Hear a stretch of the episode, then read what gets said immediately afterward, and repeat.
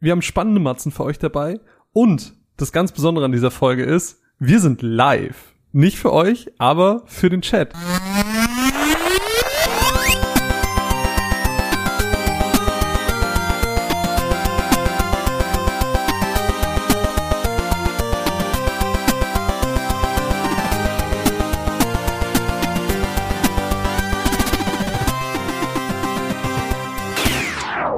Einen wunderschönen guten Morgen, Abend, Tag oder wann immer ihr das gerade hört und herzlich willkommen zu einer weiteren Ausgabe der Runaways.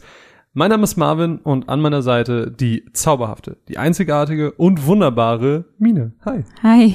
Wir high pfeifen. Das waren viel zu viele Adjektive für mich. Nee, die sind super. Und wir sind heute nicht nur zu zweit, sondern wir sind heute mit ganz, ganz vielen hier, äh, denn wir sind live. Wir ähm, sind quasi einen Tag vor dem besten Tag des Jahres. Oder man nennt ihn auch mein Geburtstag.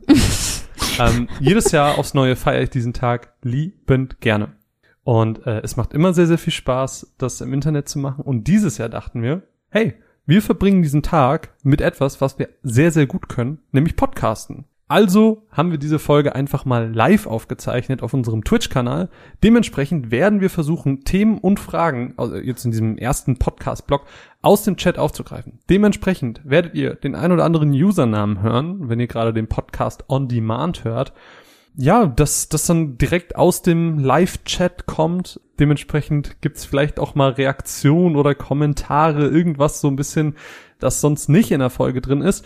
Ich bin sehr gespannt, wie es wird. Ich freue mich sehr drauf. Und bevor wir vielleicht, bevor wir vielleicht reinspringen ähm, mit den Fragen aus dem Chat, hätte ich eine, hätte ich gerne eine äh, Sache besprochen oder eine Sache so ein bisschen mal an, angehauen, damit wir so ein bisschen ins Reden reinkommen. Nämlich, wie du eben gesehen hast, ich habe Arcane geguckt. Mhm. Ich habe Arcane bis Folge 6 geguckt, alle Mhm. Folgen, die aktuell draußen sind.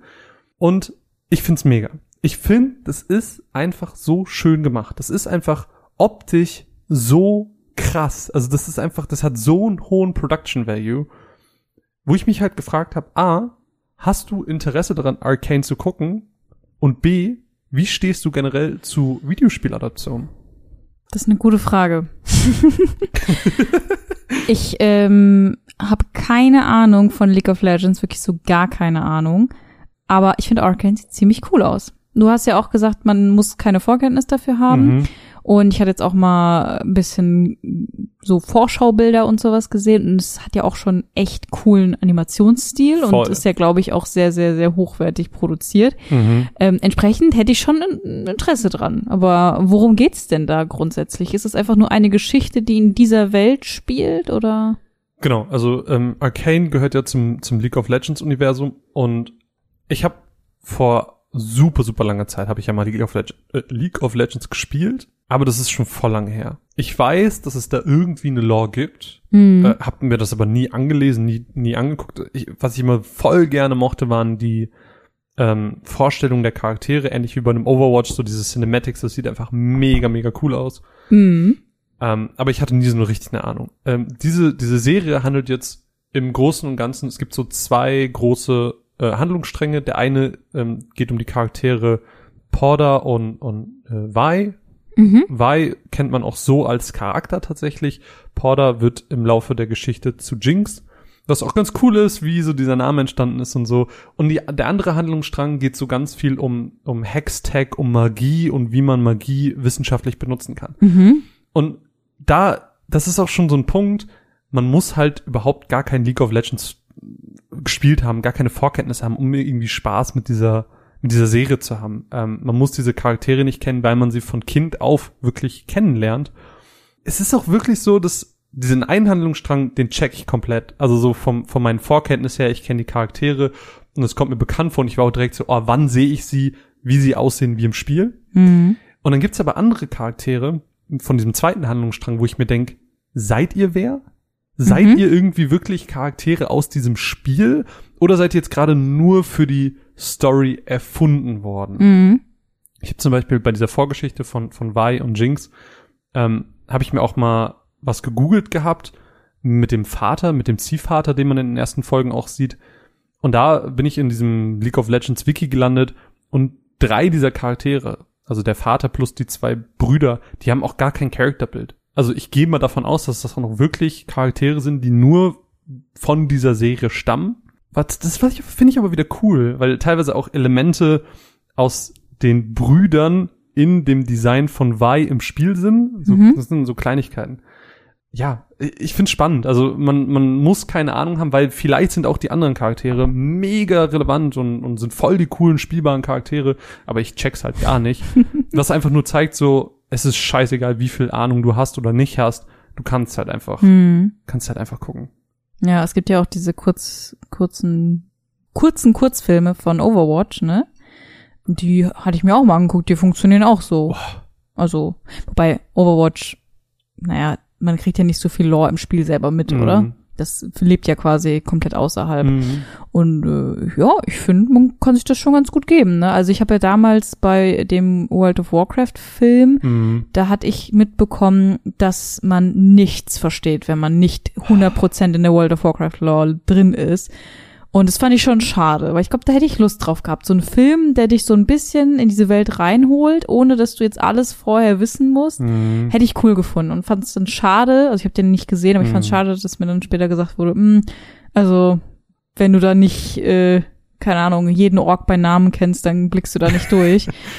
Finde ich ein bisschen schade. Grundsätzlich, aber um jetzt auf deine Frage Ja. zurückzukommen, hm, finde ich Videospielverfilmungen oder Serien eigentlich unnötig. Mhm. Außer es ist halt in so einem Rahmen wie jetzt Arcane oder zum Beispiel ähm, diese Overwatch Shorts. Also könnte ich mir auch gut vorstellen, dass man das irgendwie noch ein bisschen noch mehr ausweiten könnte. Aber grundsätzlich haben ja leider Videospielverfilmungen immer einen sehr schlechten Ruf, sage ich mal. Ne? Mhm. Ich sag nur Lara Croft, äh, hier Angelina Jolie als Lara Croft und sowas. Aber das ist doch auch schon so ein bisschen Legend. Ja, aber das Also- ist halt auch ähm, ja sehr cheesy, sag ich mal. Ne? Also wenn man das geil findet, ist es wahrscheinlich eher so ein guilty pleasure und ähm, nicht, weil es wirklich gut ist. Also ich weiß nicht, wie der neue Tomb Raider Film ist. Ähm, da gab es ja vor ein paar Echt? Jahren einen. Ja, Oh. äh, habe ich aber auch nicht gesehen. Was waren denn so, also ich weiß ja so, diese Resident Evil, die sind ja so richtig Richtig infamous scheiße. Scheiße. Ja, aber es ist doch diese ganzen Uwe Genau, das sind Boll-Filme, so ne? Boll-Sachen. Ja, Was braucht doch kein Mensch. So? Also ich habe mir ist vorhin eine Sache eingefallen, die ich wirklich gut fand. Und Mhm. zwar Detective Pikachu.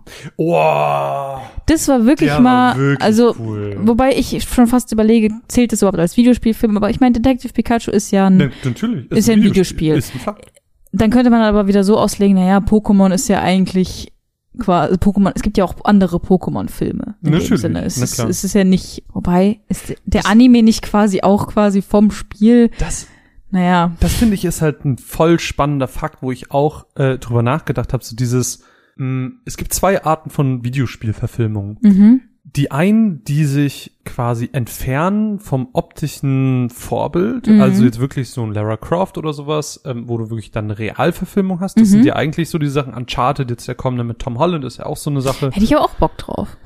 Und das andere sind halt wirklich Sachen, die sehr nah am Stil bleiben. Mhm. So, so ein Pokémon-Film, da würde man niemals sagen, oh, das ist eine richtig gute Videospielverfilmung. Mhm. Weil das ist so, ja, Pokémon ist auch ein Anime und es ist halt ein Film zum Anime. Das, Mhm. das nimmt man irgendwie nicht so voll, aber eigentlich, wenn man, wenn man wirklich genau drauf guckt, dann ist es das eigentlich. Und League of Legends macht jetzt eigentlich genau das. Ich, die bleiben ja auch sehr, sehr, sehr, sehr nah am Stil. Die fangen Mhm. auch nicht an, irgendwie einen Live-Action-Quatsch zu machen, sondern nutzen diesen Stil, den das Spiel eh schon hat und machen was richtig, richtig Cooles draus. Dementsprechend finde ich das ähm, sehr spannend, weil gerade diese Live-Action-Sachen haben meiner Meinung nach immer viel mehr das Potenzial irgendwie zu floppen, weil Videospiele dann doch immer wieder den Raum haben zu sagen, ey, wir distanzieren uns gerade irgendwie von der Realität und das sieht ganz, ganz oft im Film, im Realfilm, dann so ein bisschen cheesy oder doof aus oder wenn die Mhm. Special Effects nicht gut genug sind. Das kann immer sehr schlecht, äh, schnell schlecht werden. Mhm. Verstehe, was du meinst. Ja. Aber grundsätzlich ähm, fällt mir da jetzt gar nicht mehr so wahnsinnig viel zu ein, was da Mhm. jetzt so aus dieser Reihe raussticht, ne? Ja. Also ich würde sagen, so im Allgemeinen eher schlecht als recht. Mhm. Aber da gibt's natürlich trotzdem auch coole Projekte, ne? Gerade wenn du dich halt ein bisschen traust, ähm, ein bisschen outside the box und nicht einfach nur, stell dir vor, Assassin's Creed, aber mit Michael Fassbender. So Ja. braucht halt kein Mensch. Wir hatten jetzt ja auch in der, in der letzten Folge, ähm, als wir über Kena geredet haben und äh, Amber Lab heißen die ja, Mhm, glaube ich. mhm. Und da hast du ja auch davon erzählt, so dieses Majora's Mask Video, Ja. was sie gemacht haben. So, Ja. das sind so Sachen, die man geil findet, ne? Ja. die man auch mehr sehen will. Ich habe lustigerweise heute einen YouTube-Kanal gefunden, der so Kurzfilme Mhm. zu, äh, also wirklich kurz, kurz, unter zehn Mhm. Minuten, zu Animal Crossing macht. Nein. Also super lustig einfach. Also so, so ein Towns-Meeting, wo dann die ganzen Leute zusammenkommen und alle über den Bewohner, also dich quasi ablästern. Also super lustig gemacht einfach und so richtig in dem Stil vom Spiel. Mhm. Und sowas ist halt geil, aber das ist ja nicht wirklich, es zählt ja nicht wirklich. Es ist ja einfach nur so ein Das ist ja, wieder so Kurzfilm. Fanmade, ne? Ja. äh, wo du eben Overwatch angesprochen hast, da muss ich auch so ein bisschen drüber nachdenken. Und das war auch eine Sache, die ich bei Arcane schon überlegt habe. So, die Frage ist ja, warum macht man sowas?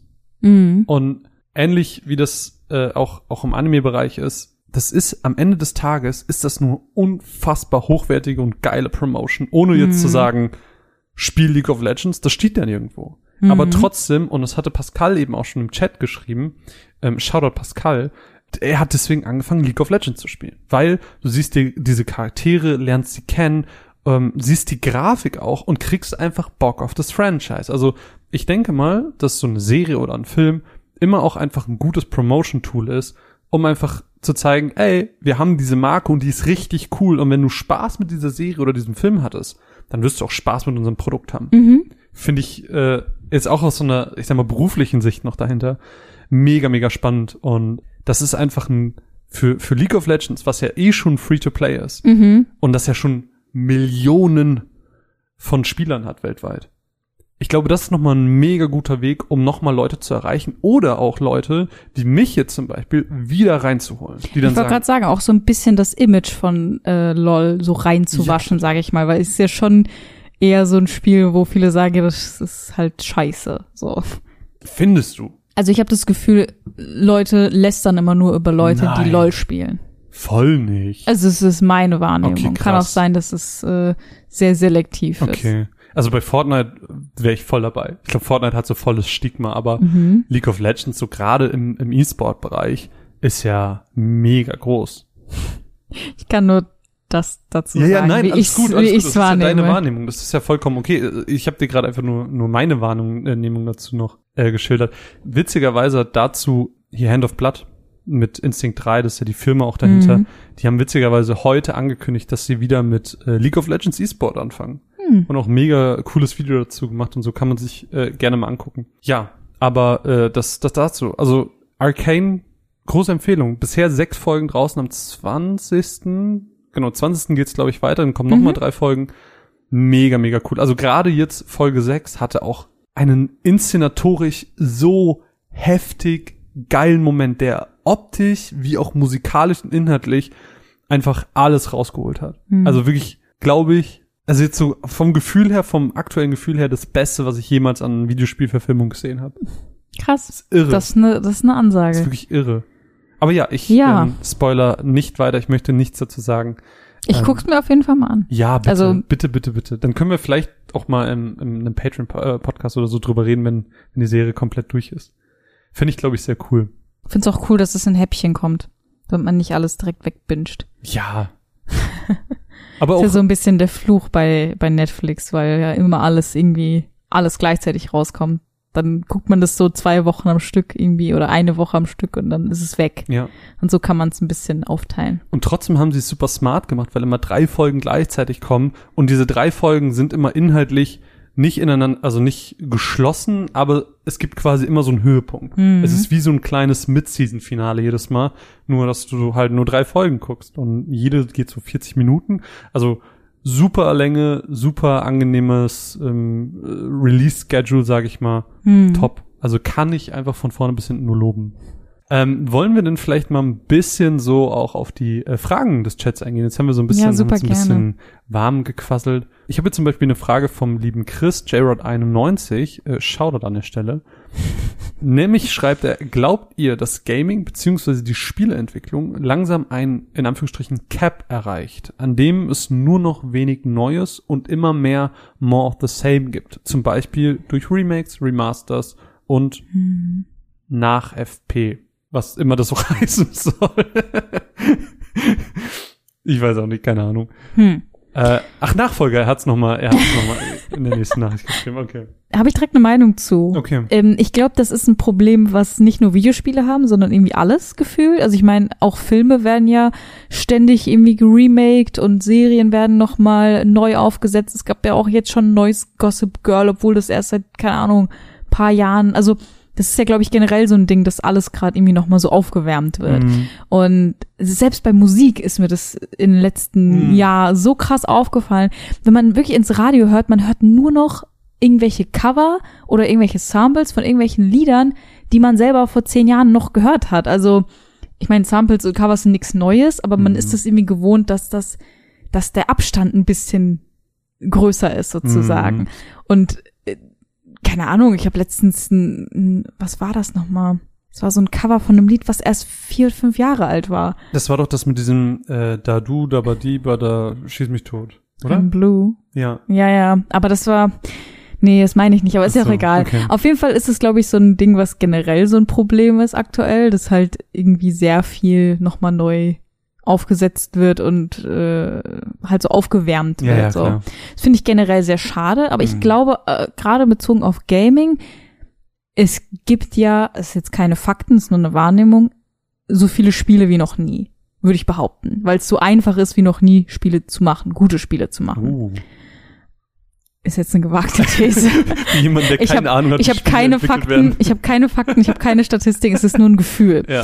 Ähm, und je mehr ähm, Menschen Spiele machen, jetzt im Vergleich zu den 80ern oder 90ern oder so, desto mehr kreative Leute können ihre Ideen halt umsetzen und desto mehr, ich sag mal, Indie-Perlen gibt es ja, Mhm. die ja dann doch ganz neue Wege gehen. Mhm. Und ich glaube, so ein bisschen diese großen, ähm, die Big Player sozusagen, die gehen dann halt immer auf Nummer sicher und gehen dann eher die Route mit Remakes und Fortsetzungen Mhm. und sonst was.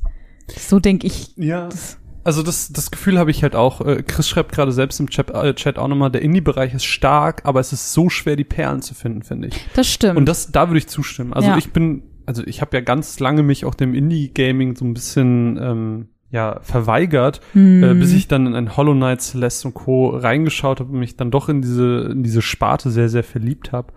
Aber es ist wirklich so, also es ist extrem schwer, diese Perlen zu finden und, und wenn man dann wirklich sich durch die Steam-Pages dieser Welt klickt und probiert, dann muss man, glaube ich, auch viel, ich will nicht sagen Scheiße fressen, aber man muss Mhm. viel auch spielen, was vielleicht ein bisschen zäh ist oder was, was vielleicht eine gute Idee hat, aber die Umsetzung drumherum ist nicht Ja. so gut und ich, Generell, je kleiner ein Spiel ist, desto weniger Meinung gibt es ja auch dazu. Ja, ja, ich sag mal im Internet, ne, wenn du dann irgendwie ähm, ein Spiel wie Hollow Knight, was auch im Prinzip ein Indie-Titel ist, Ja. wo dann aber, wo du das links und rechts irgendwie empfohlen bekommst, aber wenn du jetzt zum Beispiel einfach nur durch den E-Shop oder durch den Steam-Shop gehst, das, da gibt's ja Trilliarden an Spielen. So, woher willst du wissen, ob das jetzt wirklich gut ist, wenn das nur drei Bewertungen hat? genau. Das Und ist schon deswegen- schwierig. Deswegen, also ich bin dann auch wirklich so, dass ich sage, ey, wenn so ein Spiel meine Bubble erreicht, Hm. dann muss das was heißen. Also Ja. wenn so zwei, drei Leute meiner Bubble schon über ein Spiel reden, dann ist es schon so, okay, das kann man sich vielleicht mal angucken. Aber es ist auch, wie du sagst, also ich habe auch das Gefühl, so im Indie-Bereich, Da, da, gibt's auch nochmal so eine Zweiklassengesellschaft, aber so in, in den Indie-Bereich sozusagen. was meinst du? Naja, also es gibt ja quasi die Indies, die schon fast AAA-Titel-Niveau haben, Hm. sag ich mal. Also sowas so ein wie Celeste oder ein Hollow Knight oder ah, ein okay. Ich dachte, du meinst mehr so in die oder Richtung. so ein äh, Hades. Ist doch eigentlich auch ein Indie-Game, Ah, oder nicht? Okay, ja, aber ich dachte, du meinst jetzt mehr so in die Richtung von einem ähm, Setsuna Hellblade Sacrifice, oder wie das heißt. Nee, nee, nee, das meine ich nicht. Also ich meine schon Setsuna? Ich weiß nicht. irgendwie so. Ihr wisst, was ich meine, oder? Ja, ich Ja, weiß, okay. was du meinst. Das dieses von diesem Studio, was dann von Xbox aufgekauft wurde, meinst du doch, oder? Ja, ja, genau. Ja, ja, okay. Aber ja, also in, in der Richtung natürlich auch. Also ich bin dann, dann super selektiv, aber gleichzeitig auch das, was du eben meinst, so dieses AAA-Sachen, das ist oft viel sicherer. Hm. Das sind halt große Firmen, die brauchen halt einen gewissen Umsatz und die wissen, mit der und der Formel oder ähm, mit dem und den Mechaniken können wir mindestens x Spiele verkaufen, sag ich Mhm. mal. Wenn es nicht extrem kacke dann doch umgesetzt wurde oder verbuggt ist oder whatever. Gab's ja auch immer mal wieder die Beispiele. Und im Mini-Bereich hast du halt, das ist schon dein USP. So, wenn du, Mhm. wenn du eine geile Idee hast oder zwei Genres klug miteinander mischst, das ist immer so, das ist gut. So, das ist immer so dein Weg in meine Bubble, sag ich mal. Mhm, mhm. Aber die, die Spiele von den AAA-Häusern, da gibt's wenige, die sich mal was Neues trauen. Das Ähm, stimmt. was Und, aber nicht äh, immer was Schlimmes ist. Und die trommeln natürlich auch sehr viel auf den Nostalgietrommeln. Total. Also ich meine, so ein Final Fantasy VII Remake, das ist klar, warum die das machen. So, das ist einfach eine Money Machine. Aber bei mir trifft es trotzdem den richtigen Nerv. Ich denke mir dann geil, gib mir noch Remake bitte einfach alles. So ja, aber oder ich würde, ich würde mir so doll ein gutes Tomb Raider Remake wünschen. Mhm, so vom Tomb Raider früher. 1 sozusagen. Eins Mhm. bis vier meinetwegen. Ich fände das so geil, aber das wäre halt, das wäre halt auch genau in diesem Schema. Ja. Das wäre genau in diesem Remake oder Reboot oder sonst was Schema. Ja.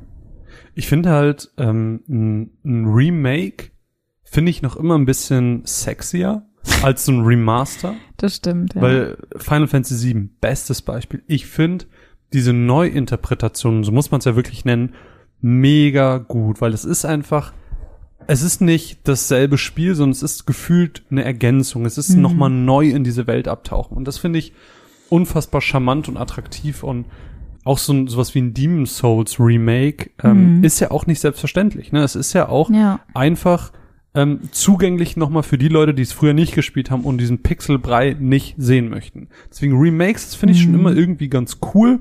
Crash Bandicoot war ja auch so eine Sache. Mhm. Das war ja auch super, super toll umgesetzt. Spyro, Mhm. mega, mega schön. Remakes bin ich eigentlich aktuell noch Fan von. Aber natürlich ein bisschen uninspiriert und spricht die Nostalgiker an. Remasters ganz, ganz, ganz, ganz schlimm. Aber was ich eigentlich vorhin sagen wollte, ich finde es nicht immer schlimm, dass ein Spiel immer die gleichen Bahnen fährt, weil das muss ja nicht immer was Schlechtes bedeuten, weil vielleicht ist ein Spiel auch einfach sehr gut. Ganz aktuelles Beispiel ist Forza. Ich spiele jetzt gerade Forza Horizon 5 im Game Pass und ey, das könnte auch Forza Horizon 4 noch sein mit einem Update und ich würde es halt nicht merken, weil es eigentlich dasselbe Spiel ist. Aber die Spielformel ist halt so gut. Also Mhm. es ist halt wirklich einfach dieses Aufhypen und geile Musik und geile Autos und viel und schnell neue Autos und geile Rennen, alles spaßig und spannend und cool.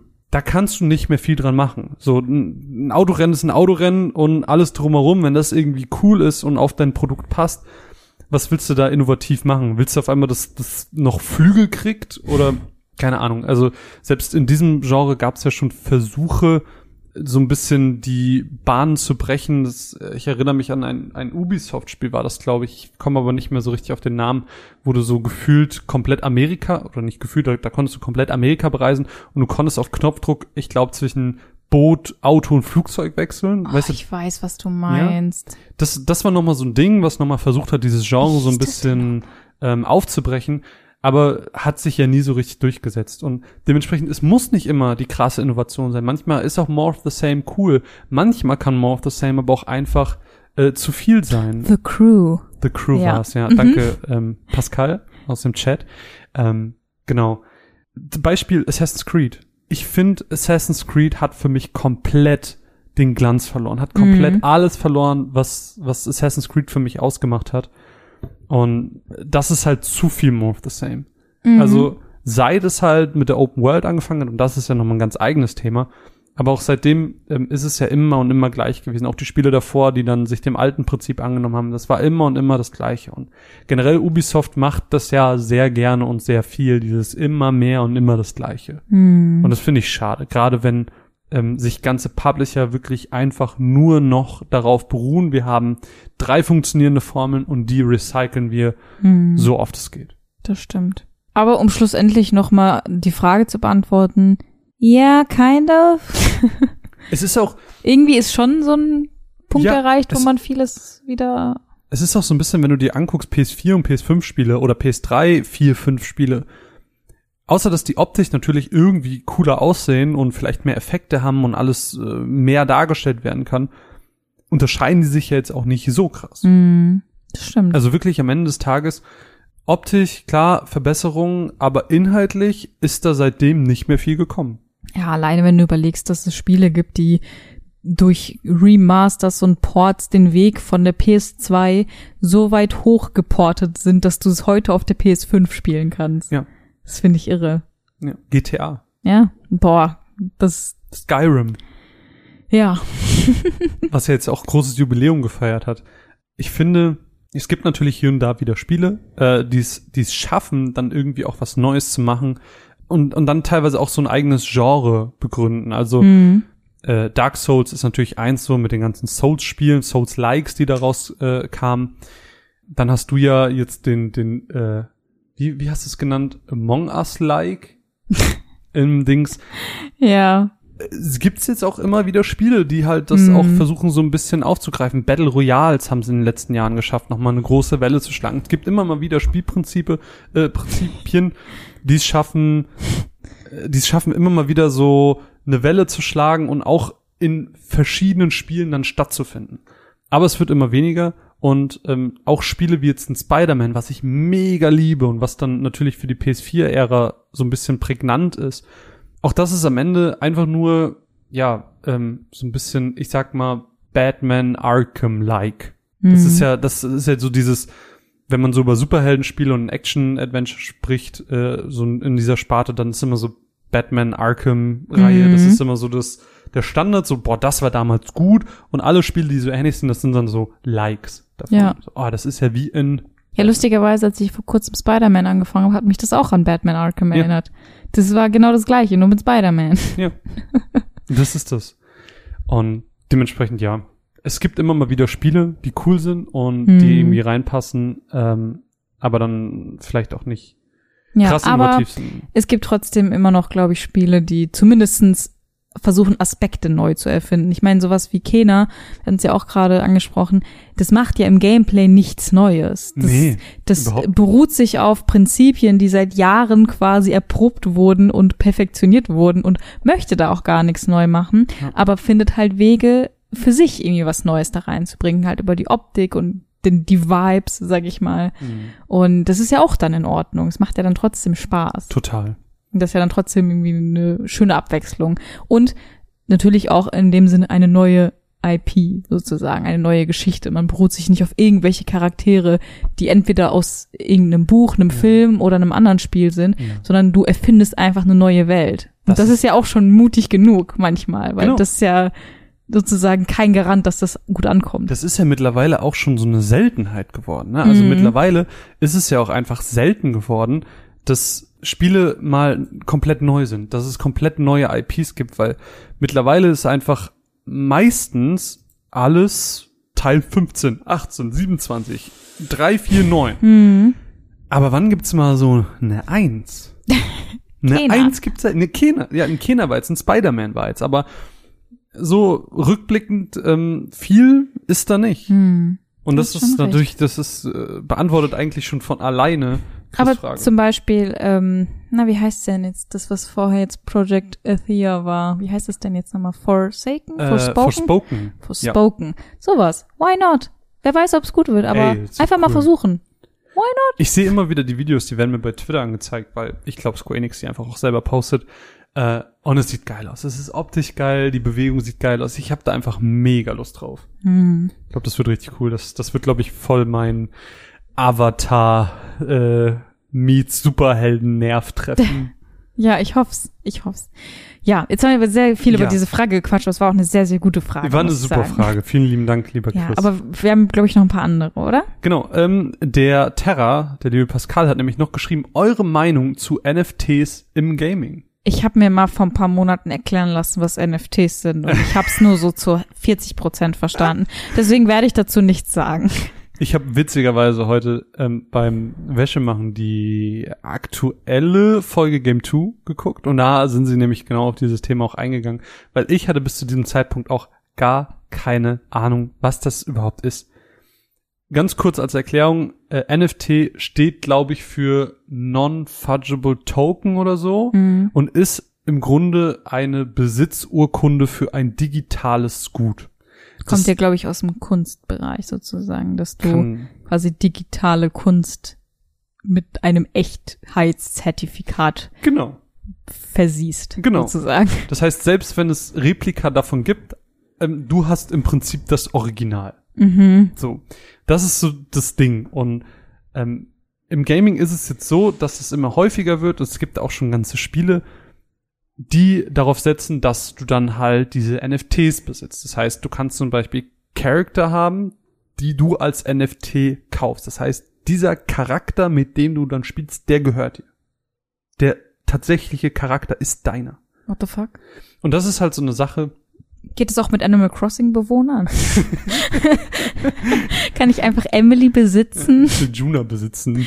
Ja.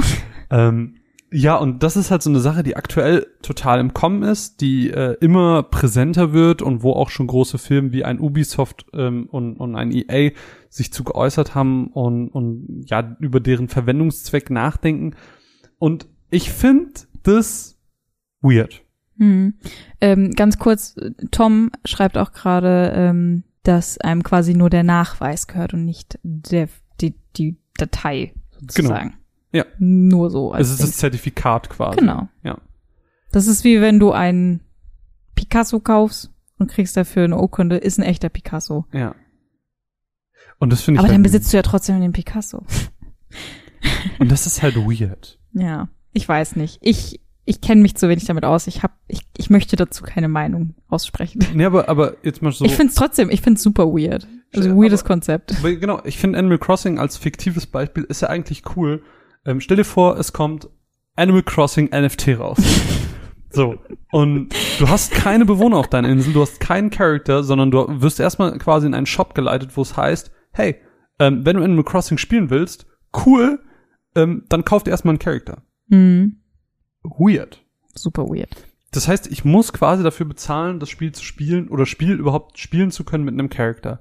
Das ist ja jetzt erstmal nicht anders als ich Spiel kaufen, weil dann müsste das Base Game müsste kostenlos sein und ich muss mir meine Characters kaufen. Das würde Sinn ergeben. Dann würde sich eigentlich gar nicht so viel ändern. Aber brauche ich das?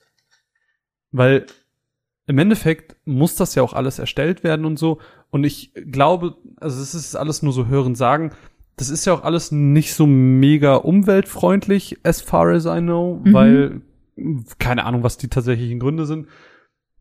Alles gefährliches Halbwissen. Ich find's ein bisschen weird, steck aber wie du ähnlich nicht so mega tief drin.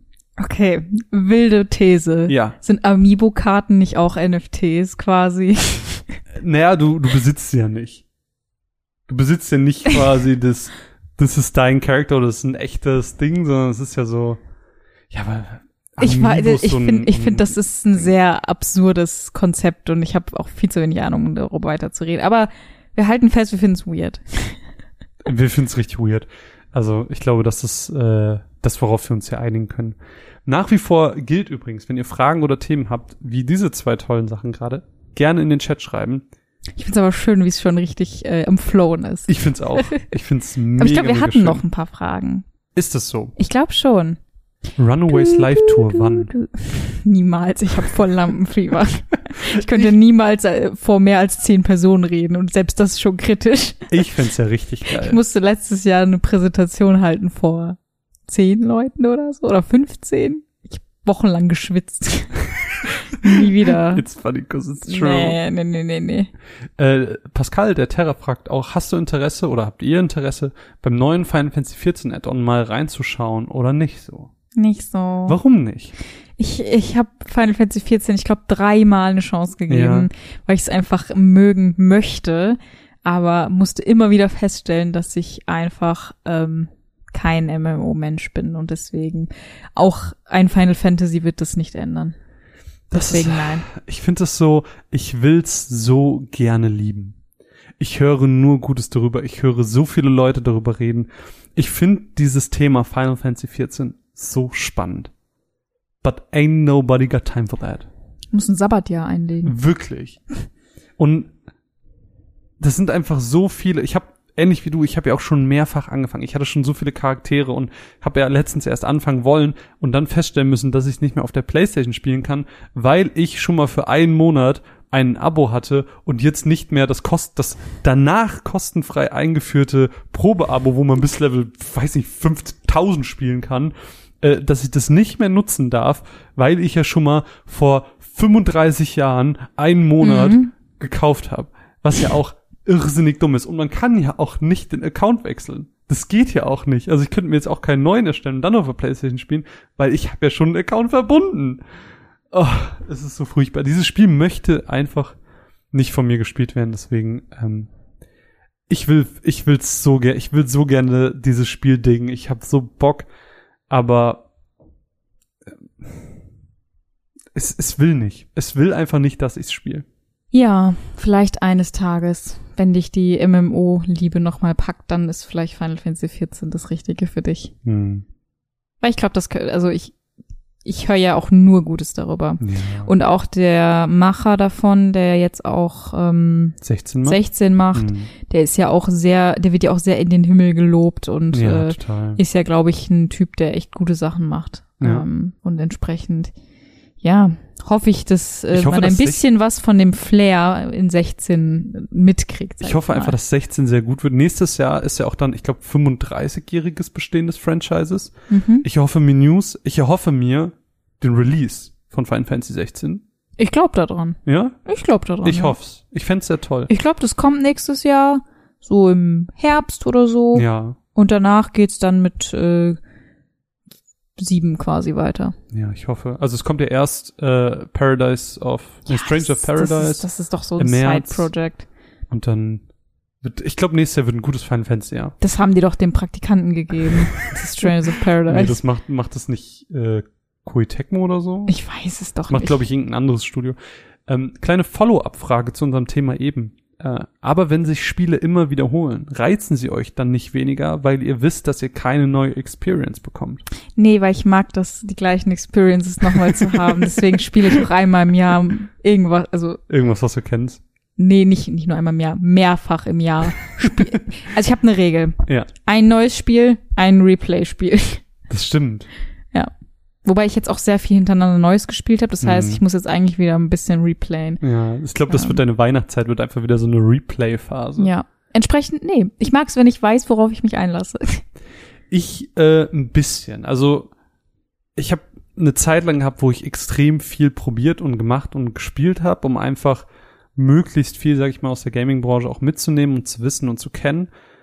Aber ich bin mittlerweile dann doch an dem Punkt angekommen, dass ich sag, okay, ich muss jetzt nicht mehr das neue Spiel XY spielen, weil ich habe den Vorgänger gespielt und es wird dann doch nicht mehr so krass anders. mhm. Ähm, mich reizt es immer mal wieder, neue Franchises auszuprobieren, äh, wie jetzt bei, bei Tales of Arise. Ich habe zwar schon Tales of Asperia gespielt, hat mich aber nicht so mega krass gehuckt. Tales of Arise hat mich aber schon damals bei den ersten Trailern und Teasern angesprochen. Ähm, und das finde ich dann auch wieder cool, weil das ist dann auch wieder was anderes für mich, weil ich kenne das Franchise als solches ja noch nicht so krass im Detail. Und ähm, bei einem Final Fantasy zum Beispiel finde ich es spannend. Ähm, es ist an sich immer dasselbe Spiel, aber trotzdem erfinden sie sich irgendwie immer, ja. immer neu. Deswegen Also, ist es auch spannend. Ich glaube, Final Fantasy ist halt so ein Beispiel dafür, dass es halt wirklich sehr unberechenbar ist, was da auf einen zukommt. Mhm. Ich meine, wenn du jetzt, keine Ahnung, ich, ich spiele auch super gern Tekken und wenn ich mir jetzt ein neues Tekken holen würde, würde ich wissen, das ist 90 Prozent wie das alte Tekken.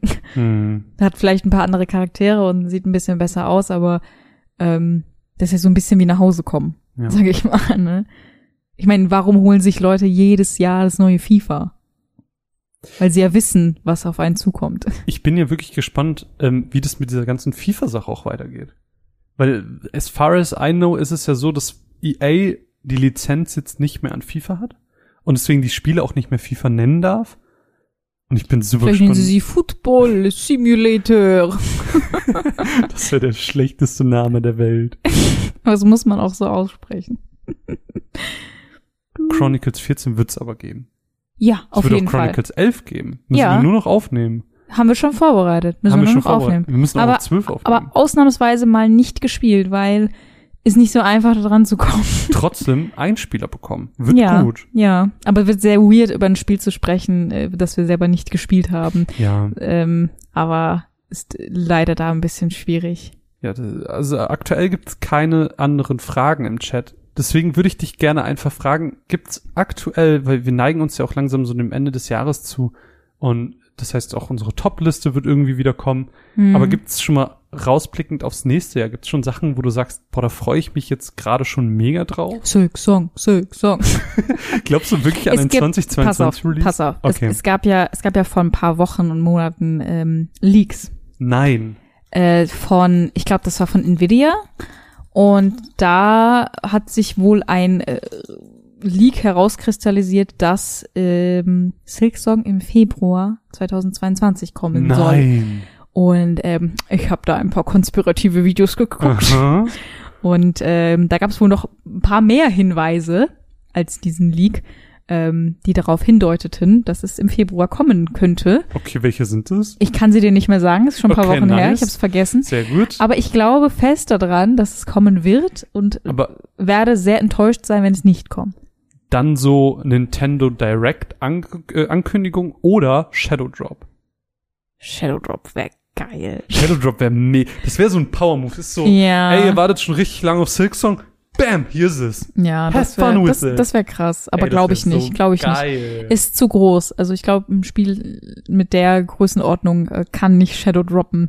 Meinst das wäre du zu nicht? krass. Ich glaube, dann würde sich einfach die Erdplatten würden sich aufspalten und wir würden alle reinfallen. Ja, aber, aber ist es denn nicht, wäre das nicht so geil? Ist das nicht gerade der Marketing-Move, der so mega geil dabei ist, weil niemand rechnet damit, wenn da so ein Shadow Drop kommt. Ich glaube, das Internet wäre eine Woche lang voll von Silksong. Ja, das stimmt allerdings. Ja, auf jeden Fall Silksong fände ich super, wenn es kommt, aber groß, ich muss sagen, großartig weiß ich gar nicht, was alles kommt nächstes Jahr. Also da müsste ich mich erstmal durch irgendwelche Listen gucken. Ich weiß nicht, wie es dir geht. Also klar, die üblichen Verdächtigen, ne? Ich würde mich freuen, wenn mal wieder eine Ankündigung vielleicht zu Kingdom Hearts kommt, vielleicht wieder irgendein random Spin-off. Wäre ich dabei. Glaubst du daran? Nee, erstmal nicht. Die, ich glaube, die sind beschäftigt. Wo, womit? Final Fantasy? Also es ist ja ein anderes. Let's Go Enix alle. Ja, ist ja ein anderes Team, aber es ist ja trotzdem teilweise die gleichen Leute, die da in charge sind. Hm. Von daher, und ich glaube, Square Enix hat ja auch so ein bisschen diese Mentalität, okay, nicht zu viele Sachen auf einmal Mhm. releasen, sondern immer eins nach dem anderen. Ja, klar. Die machen ja auch nicht Werbung für zwei große Titel auf einmal sozusagen. Aus der gleichen Sparte, sag Ja. ich mal. Die würden ja nicht zwei Final Fantasies gleichzeitig vermarkten. Das stimmt, auf, auf keinen Fall. Deswegen ähm, glaube ich halt auch nicht, dass, also da muss mindestens ein halbes Jahr auch zwischen Stranger of Paradise und 16 zwischen sein, Hm. weil erstmal die Leute das eine Spin-off gespielt haben sollen, bevor es dann in, in den Hauptteil wieder reingeht. Hm. Da bin ich gespannt. Vielleicht können wir hier gerade eine, eine Frage aufgreifen, weil bei mir, um ganz kurz selber die Frage zu beantworten, Sachen, auf die ich mich freue, Stranger of Paradise auf jeden Fall, Silksong Ja, auf jeden schon. Fall, Forspoken freue ich mich auch super, super doll drauf. Ähm, aber natürlich auch auf Sachen wie ein, wie ein Spider-Man, aber das glaube ich halt nicht, dass das in naher Zukunft kommen wird, genauso Mhm. wenig wie das Wolverine-Spiel. Alles, was irgendwie Superhelden und Final Fantasy ist, gib. Mhm. Da habe ich einfach Bock drauf. Aber wird sich halt zeigen, was so kommt. Es stehen ja jetzt auch die Game Awards an, die natürlich wieder die ein oder andere Ankündigung mitbringen. Vielleicht ja auch die Silksong-Ankündigung. Who knows? Glaube ich nicht. Jedenfalls gibt's da äh, auch immer das Game of the Year. Und hier war gerade die Frage im Chat. Ähm, Flash Page Live. Ah, genau, genau. Jo, perfekt. Genau, wurde nämlich gefragt, was wir glauben, was das Game of the Year dieses Was Jahr wird. wir glauben oder was es für uns ist. was wir glauben. Dafür müsste ich wissen, was dieses Jahr rauskam. ähm, boah, hm. Let me Google that. Also ich hoffe, ich glaube, letztes Jahr wurde es ja, glaube ich, Death Stranding.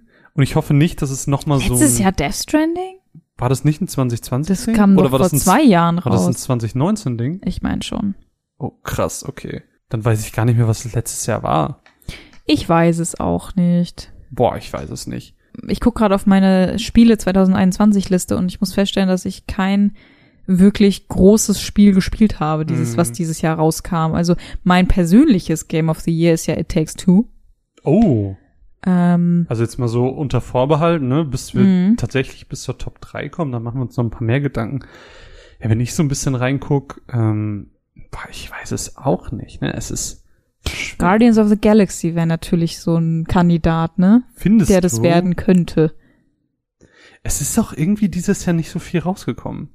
Also, es sind so, Tom sagt völlig richtig, dass es letztes Jahr Last of Us 2 war. ah, jo, Last of Us stimmt.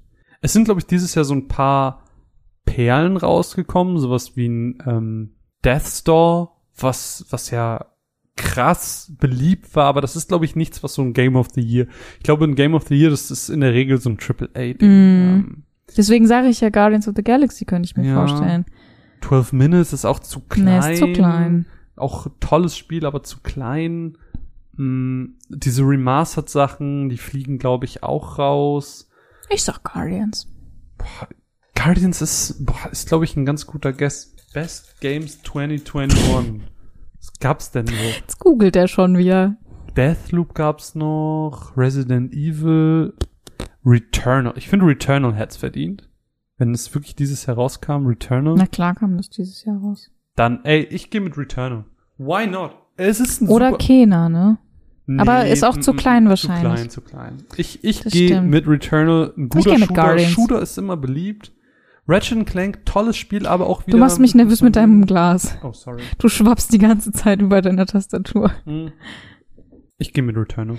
Aber wir haben gerade eine Frage äh, ignoriert, und zwar Ja. von Coolio Gray. Okay. Eine Frage zu Action-Adventures, die wir immer wieder spielen könnten. Spider-Man. Okay. Ich lieb, also ich bin ja eh ein, ein riesiger Spider-Man-Fan. Ich finde, das ist einfach, als Superheld ist der so cool, der ist witzig, der ist akrobatisch, äh, ich mag die Suits super gerne. Da stimmt einfach alles. Mhm.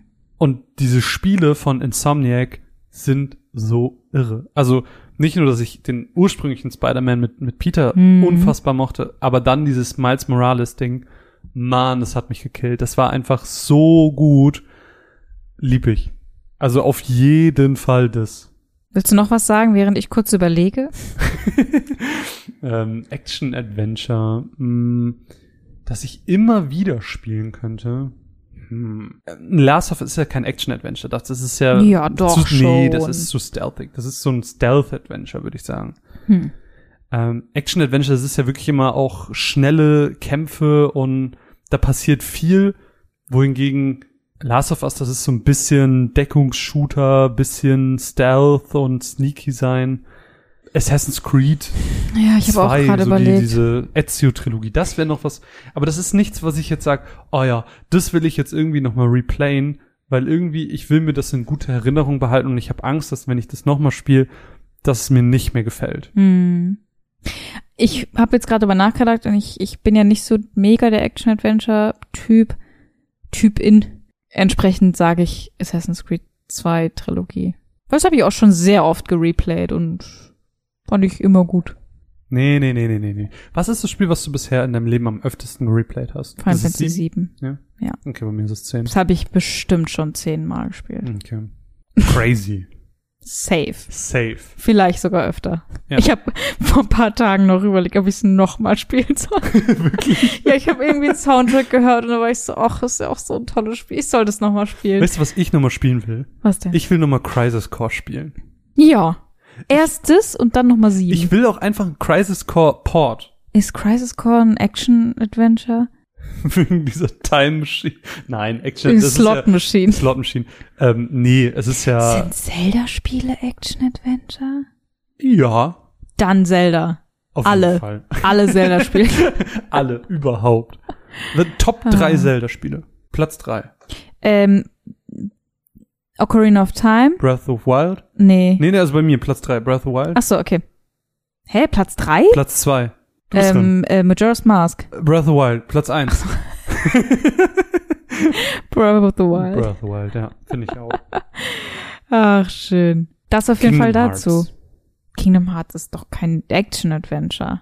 Das ist doch ein JRPG. Wo ist die Grenze? Wo ist Ganz die Grenze? ehrlich, ist ja wo ist die Grenze? Weil, äh, weil, weil, was unterscheidet jetzt Gameplay-technisch ein Kingdom Hearts von einem Spider-Man? Lineare Level, du läufst rum, hast, Mickey Mouse. stimmt, Mickey Mouse ist der Unterschied. Ja, gut. Ja. Aber genug jetzt äh, bei dieser Frage ähm, Ich glaub's auch. rumgeblödelt, nicht mal ordentlich drauf antworten können, aber naja.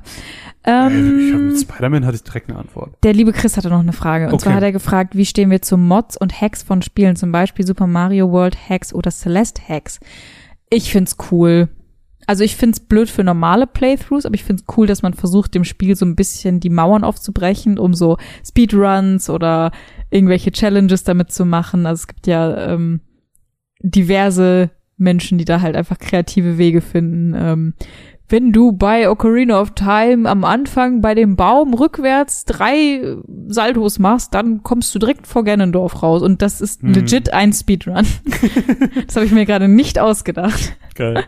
Und das finde ich cool. Ich finde es einfach mich richtig kreativ und kann man machen. Hm. Für mich sind Mods und Hacks so voll die Sache aus der Kindheit und Jugend, ähm, Mhm. weil früher Spiele, äh, es hat ja glaube ich jedes Spiel irgendwelche Mods und Hacks. Ich erinnere mich dran, wie äh, ich mit meinem Cousin immer und immer wieder die Playstation neu gestartet habe, weil bei einem Dragon Ball Spiel, das ich nicht mehr weiß, wie es hieß, ähm, da war das so, da musste man eine Tastenabfolge, auch noch eine relativ lange, bestimmt so zehn plus Zeichen, ähm, musste man eingeben, bevor der Abspann, äh, nicht der Abspann, das, das Intro irgendwie abgelaufen ist. Also man musste super schnell klicken. Und ähm, wenn man es nicht geschafft hat, ja klar, neu starten. Hm. Und das haben wir früher voll, voll oft äh, gemacht. Und auch bei Digimon Rumble Arena war das auch so. So konnte man sich zum Beispiel ähm, äh, äh, Omnimon im Paladin-Modus freischalten. Mhm. Das, das war, früher waren äh, Cheats immer ein Ding. Hm. Und- Ich denke da auch gerne natürlich an Pokémon, Klar, Mew, Inkognito. genau, Inkognito. Mew? Ach so, ja, Mew ist mehr so Bug, ne? So Glitchen. Ja, Inkognito ist auch ein. Aber ja, ja. Ja. Warum, ist warum sagen wir Inkognito? Das ist so Missing No. Missing No? Wie komme ich da auf In kommst du denn auf Inkognito? Weiß nicht, nie. Aber das sind doch auch Pokémon. Das sind doch diese schwarzen, die so ja, diese aber das kam ja Das ist viel, viel später. Ja, ja. Aber Missing No ist ja auch ein Glitch in Ja. dem Sinne. Ich meine, alles, wo du dich durch irgendwas durchbugst, ist ja irgendwie ein Glitch. Ich habe auch äh, bei zwei Stunden später habe ich ganz fasziniert von Gothic erzählt. Da gab's ja den Marvin Mode. Mhm. Das war ja der Cheat-Modus. Mhm. Ganz großer Fan gewesen. Und ich erinnere mich super, super gerne an ähm, auch so Module. Äh, Kumpel von mir aus der Schulzeit hatte sich das dann mal runtergeladen für GTA San Andreas. Das heißt, du hast ein Programm im Hintergrund laufen gehabt und wenn du dann F1 gedrückt hast, hast ein Auto gespawnt oder so. Mhm. Also ganz verrückte Sachen. Also generell GTA San Andreas und Cheats, das war ja so ein Ding. Age Ja. of Empires, wo wir es jetzt bei, bei ähm, zwei Stunden später hatten, äh, Sims, Ja, Motherload. klar, Sims. Das war die Mutter aller Cheats für mich, ey. Ja, also Von daher, ich, ich, also früher war das irgendwie normal, dass man das so in seinem eigenen Spielverlauf gemacht hat. Heutzutage macht man das ja eigentlich nicht mehr so. Mhm. Aber ich denke da immer sowas äh, an sowas wie dieses, ähm, wie heißt das denn nochmal, Awesome Games Done Quick? Ja, Daran denke ich immer und sowas finde ich einfach spannend und cool. Da wird ja auch viel dann mit Total. irgendwelchen Hacks und sowas gemacht. Also äh, nicht Hacks, also es ist ja, glaube ich, immer alles Glitchen, ne? Also ich Ja. glaube, Hacks benutzen die nicht.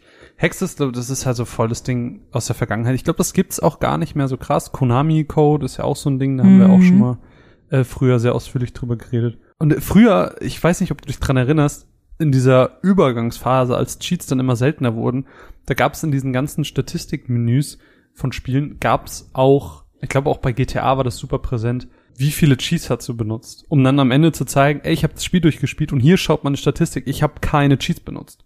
Mhm. Ähm, heutzutage denkst du da nicht mehr dran, weil ähm, kaum ein Spiel hat überhaupt noch Cheats. Aber damals war das dann so in dieser Übergangsphase so, wie viele benutzt du denn überhaupt? Jetzt kannst du Mhm. natürlich in die eine oder in die andere Richtung zeigen, so, boah, ich habe, guck mal, 5000 Cheats benutzt oder ich habe gar keinen benutzt. Aber ganz, ganz spannend. Vielleicht hier noch die Frage von Chris. Was sind deine Lieblingssportspiele? Ich google gerade Sportspiele. Wirklich?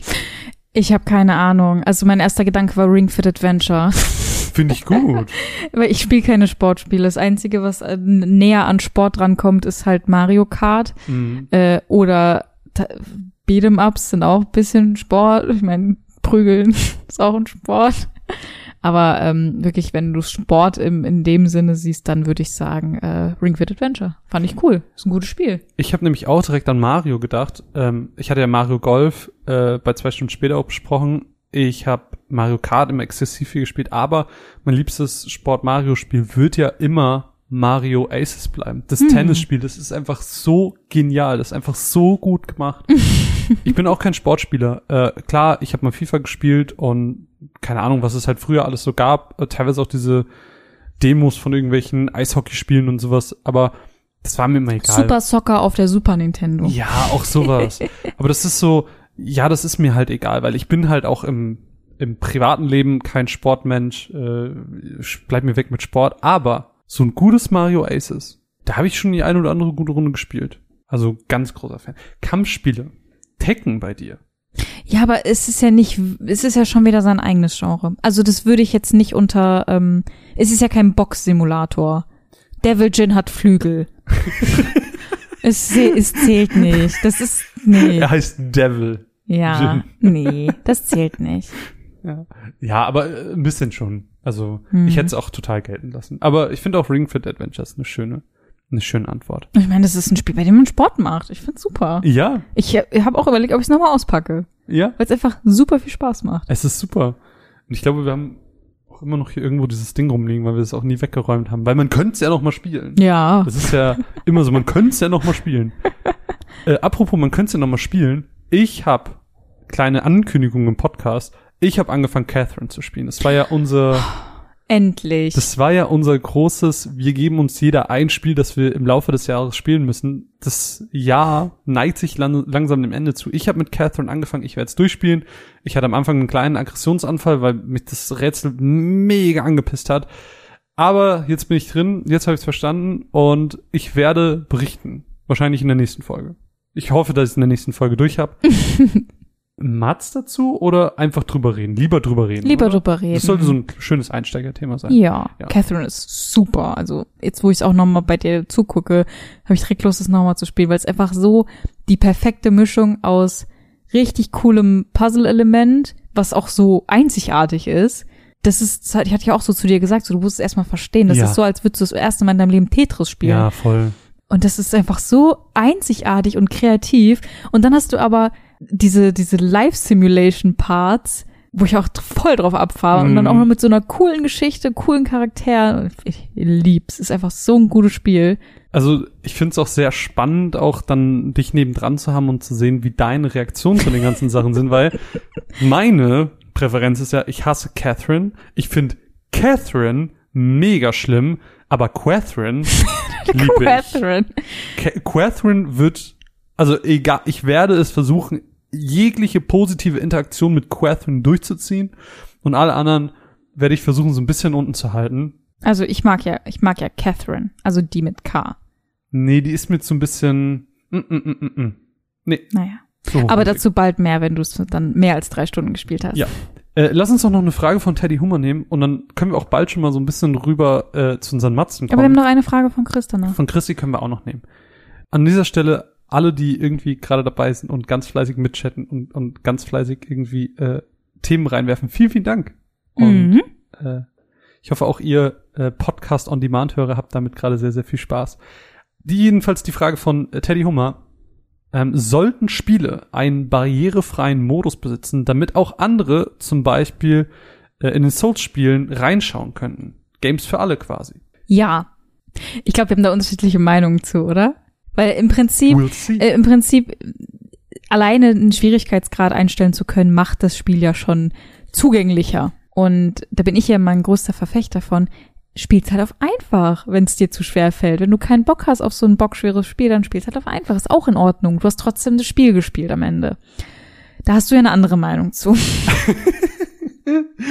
Ah, jetzt gerade ist auch der äh, wunderschöne Chris äh, bei uns im Chat angekommen, deswegen Schwitzt du gerade so ein bisschen, weil du dich beobachtet fühlst? Nee, nein, ich bin ja bei uns im, im zwei Stunden später Podcast bin ich ja, warum auch immer, der Mecker-Marvin, obwohl ich sehr lange nicht mehr gemeckert habe.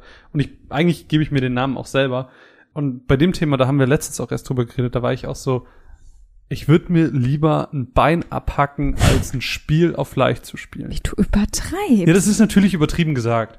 Aber was ich damit einfach meine, ist, ich für mich persönlich habe einfach die Ambition, ich möchte ein Spiel auf normal mindestens durchspielen können, wenn nicht sogar höher. Aber, und das ist ganz, ganz, ganz, ganz wichtig an der Stelle, das ist für mich persönlich. Ich finde, jeder sollte die Möglichkeit haben, ein Spiel zu spielen. Und ich Mhm. finde die Möglichkeit von äh, barrierefreien Optionen wunderbar. Mhm. Ähm, Gerade auch was zum Beispiel, es haben wir ein paar Spiele, dass du zum Beispiel gewisse Farben und sowas ausstellen kannst. Oder dass du so einen Colorblind-Modus und sowas Ja. anstellen kannst. Das finde ich halt ziemlich cool. das ist ja auch nochmal Und- voll der wichtige Aspekt dabei. Genau, und Thema Schwierigkeiten gibt's jetzt, also finde, ich macht Celeste das ganz, ganz wunderbar, Mhm. dass sie halt einem verschiedene Optionen geben, die verschiedenen Aspekte des Spiels halt an- und auszustellen, dass Ja. du halt nicht sagst, okay, ich stell's jetzt auf Baby, Ja. sozusagen, sondern sagst, hm, damit tue ich mich irgendwie schwer, Ja. irgendwie nervt mich das, ich mach's jetzt einfach aus, so. Und das ist dann auch in Ordnung. Du kannst dir das so personalisieren und Total. das finde ich einfach richtig gut. Finde ich auch. Und ich finde es halt auch schön.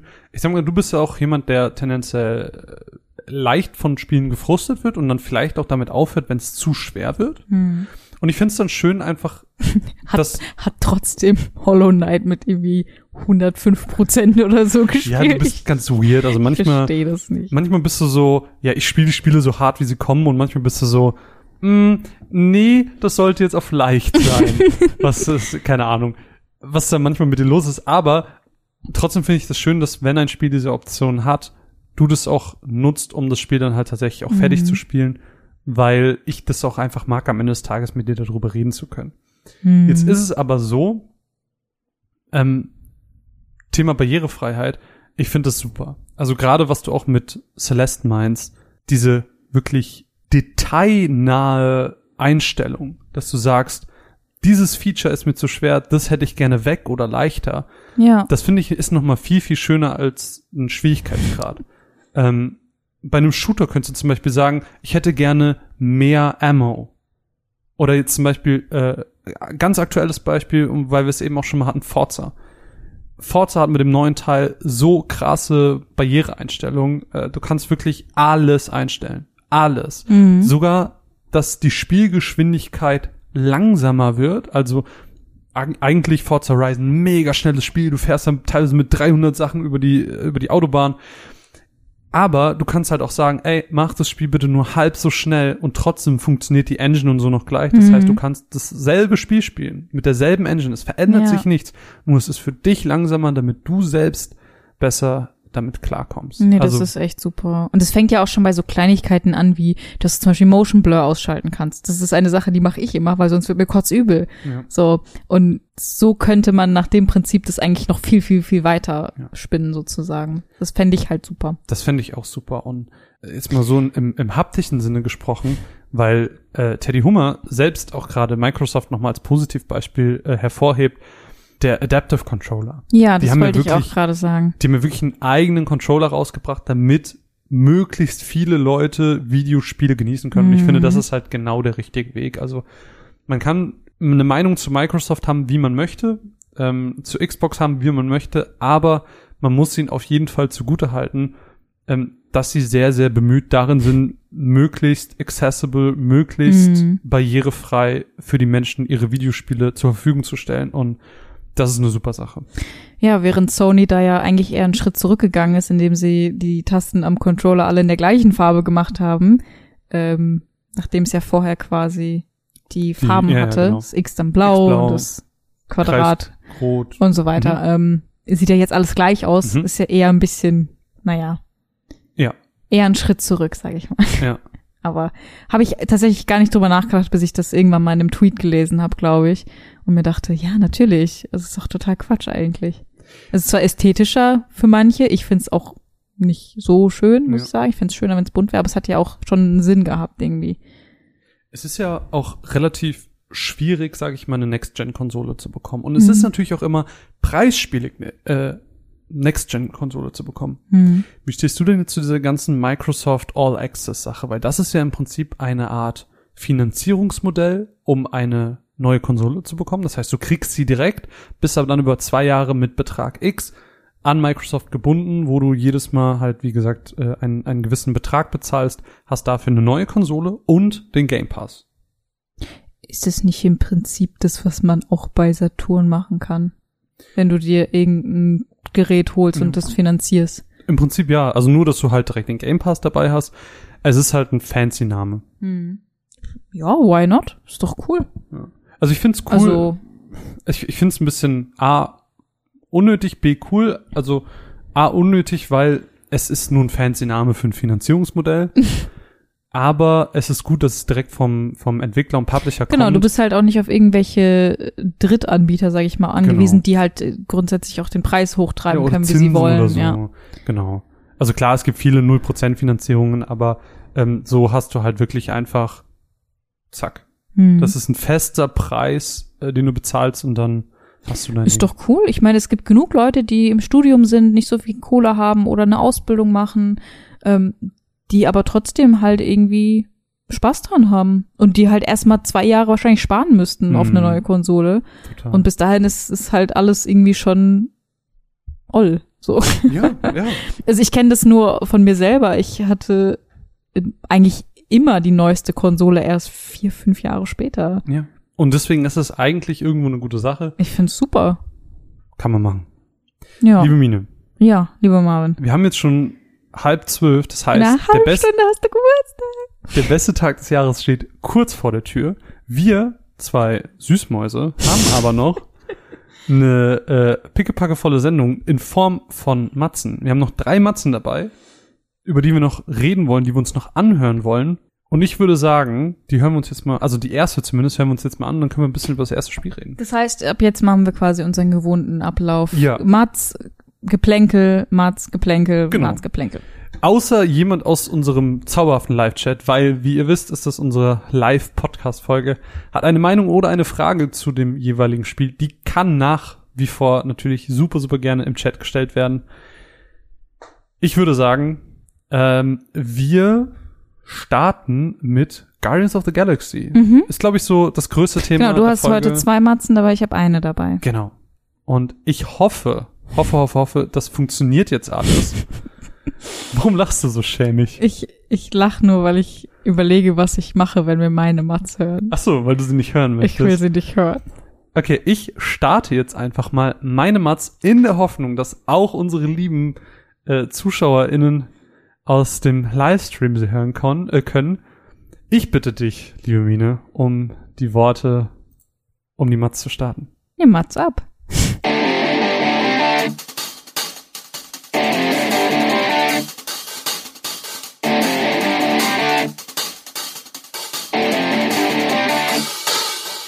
Als 2014 Guardians of the Galaxy erschien, hat niemand mit dem massiven Erfolg des Films gerechnet. Warum auch? Die Guardians of the Galaxy waren, außer den Comic-Fans, niemandem ein Begriff. Doch der gefeierte Regisseur James Gunn hat es geschafft, die chaotischen Guardians in all ihren Facetten darzustellen. Besonders das Zusammenspiel der Truppe und der Witz hat den Film vom sonstigen MCU-Gefühl abgehoben. Die Charaktere sind Diebe, Mörder und Verbrecher. Sie sind Anti-Helden, die aber mit ihren persönlichen Traumata zu kämpfen hatten. Gemeinsam mit dem 2017 folgenden Prequel konnte das Franchise im Kino circa 1,6 Milliarden US-Dollar Umsatz machen. Riesig, gigantisch.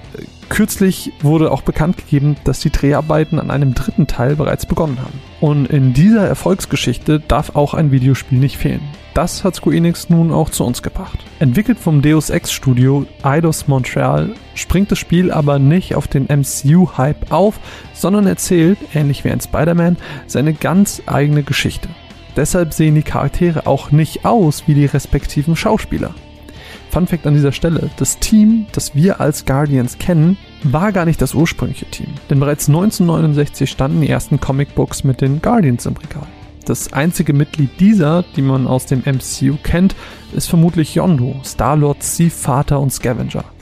Nein, das Spiel orientiert sich auch am 2008er Team rund um Star-Lord, Groot, Gamora und Drax. Das Spiel startet ziemlich kurz nachdem Drax und Gamora sich der restlichen Truppe angeschlossen haben. Durch diesen Start in die Geschichte konnte die Truppe als eine noch sehr gespaltene präsentiert werden. Drax traut Gamora nicht. Sie kämpfen alle für sich ohne größeres Ziel. Die Guardians sind Einzelkämpfer. Und den Start macht die Geschichte auf einem abgesperrten, verbotenen Gebiet, das wir nach einem wertvollen Lebewesen absuchen als Teil eines Auftrags. Es wären aber nicht die Guardians, wenn alles glatt laufen würde. Als unser Star-Lord Peter Quill nämlich einen der Infinity Stones findet und berührt, lässt er etwas frei. Etwas, dessen Ausmaß ihm nicht bekannt war. Denn plötzlich taucht ein religiöser Kult auf, tötet nach und nach Mitglieder der Nova Force, was so eine Art Space-Polizei ist, und nimmt dabei keine Rücksicht. Die Menschen wirken wie hypnotisiert, aber gut, dass wir zur Stelle sind, um zu helfen. Oder? Die Geschichte ist nichts, was man vorweg zu sehr im Detail erzählen möchte. Denn sie ist es, was Guardians of the Galaxy ausmacht. Das Spiel wird konsequent linear erzählt. Das heißt, wir entscheiden nicht, wann wir wohin gehen möchten. Es gibt keine großen Areale, die zum Erkunden einladen. Nein, Guardians of the Galaxy präsentiert sich in schlauchigen Leveln und bietet wenig Raum vom vorgefertigten Weg abzukommen. Aber versteht mich nicht falsch. Das ist nicht schlimm. Überhaupt nicht. Ganz im Gegenteil sorgt diese Art des Leveldesigns dafür, dass die Stärken des Spiels hervorgehoben werden. Nämlich die Gruppendynamik und das Character Development. Nutzt man nämlich doch mal die Chance, einen falschen Weg zu laufen, um Loot einzusammeln, kommen witzige Sprüche von Gamora, Drax und Rocket, die uns schön auf die Schippe nehmen. Gleichzeitig werden Lauf- und Rätselpassagen genutzt, um die ProtagonistInnen miteinander sprechen zu lassen, sich auszutauschen und die vorherigen Ereignisse rekapitulieren zu lassen. Dadurch wachsen die einzelnen Figuren und die Gruppendynamik ändert sich langsam immer mehr. Spielerisch ist Guardians of the Galaxy ein klassisches Action-Adventure. Wir schlüpfen dabei in die Haut von Möchtegern-Captain und Anführer der Guardians, Star-Lord. Die Option zwischen den Charakteren hin und her zu wechseln gibt's leider nicht. Als großer Groot und Rocket-Sympathisant fand ich das sehr schade. Denn im Kampf agieren die einzelnen Charaktere doch sehr unterschiedlich und haben Movesets ganz nach ihren charakteristischen Stärken. Woher ich das weiß? Im Kampf verstecken sich die anderen Guardians natürlich nicht. Während wir mit Peter wild um uns herumschießen, kämpfen die anderen mit. Selbstverständlich können wir die anderen MitstreiterInnen auch in unseren Kampf aktiv involvieren, nämlich über Shortcuts. Jeder der Charaktere hat drei Skills, die man im Laufe des Spiels erlernen kann. Einmal benutzt hat der Charakter einen gewissen Cooldown, bis er den nächsten Skill einsetzen kann.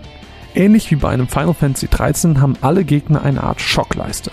Mit Drax Skills lässt sich genau diese Leiste sehr schnell füllen. Einmal gefüllt können wir Gegnern für kurze Zeit enorm viel Schaden machen. Und hier kommt Gamora ins Spiel. Als Assassinin ist sie darauf spezialisiert, einzelnen Gegnern viel Schaden zuzufügen.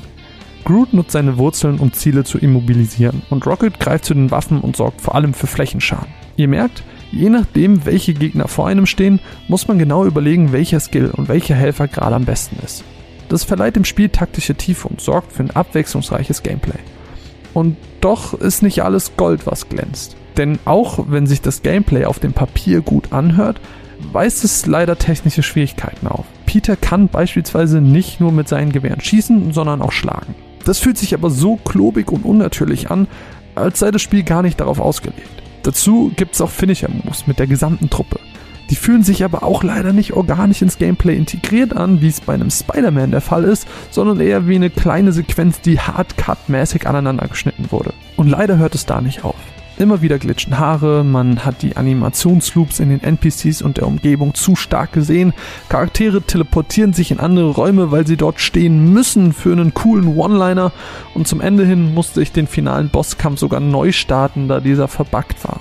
Das ist schade und sorgt für einen faden Beigeschmack bei so einem ansonsten so, so, so tollen Spiel. Ich liebe Superhelden und Superhelden-Stories. Und wer bei Avengers die Augen verdrehen musste, wird hier hoffentlich auf seine Kosten kommen. Denn was die Atmosphäre angeht, wurde hier alles gegeben. Von Star-Lord-typischen alten Mixtape-Songs bis hin zu einem kompletten Album einer fiktiven Band namens Star-Lord stimmt die Musik hier einfach bis zur letzten Sekunde.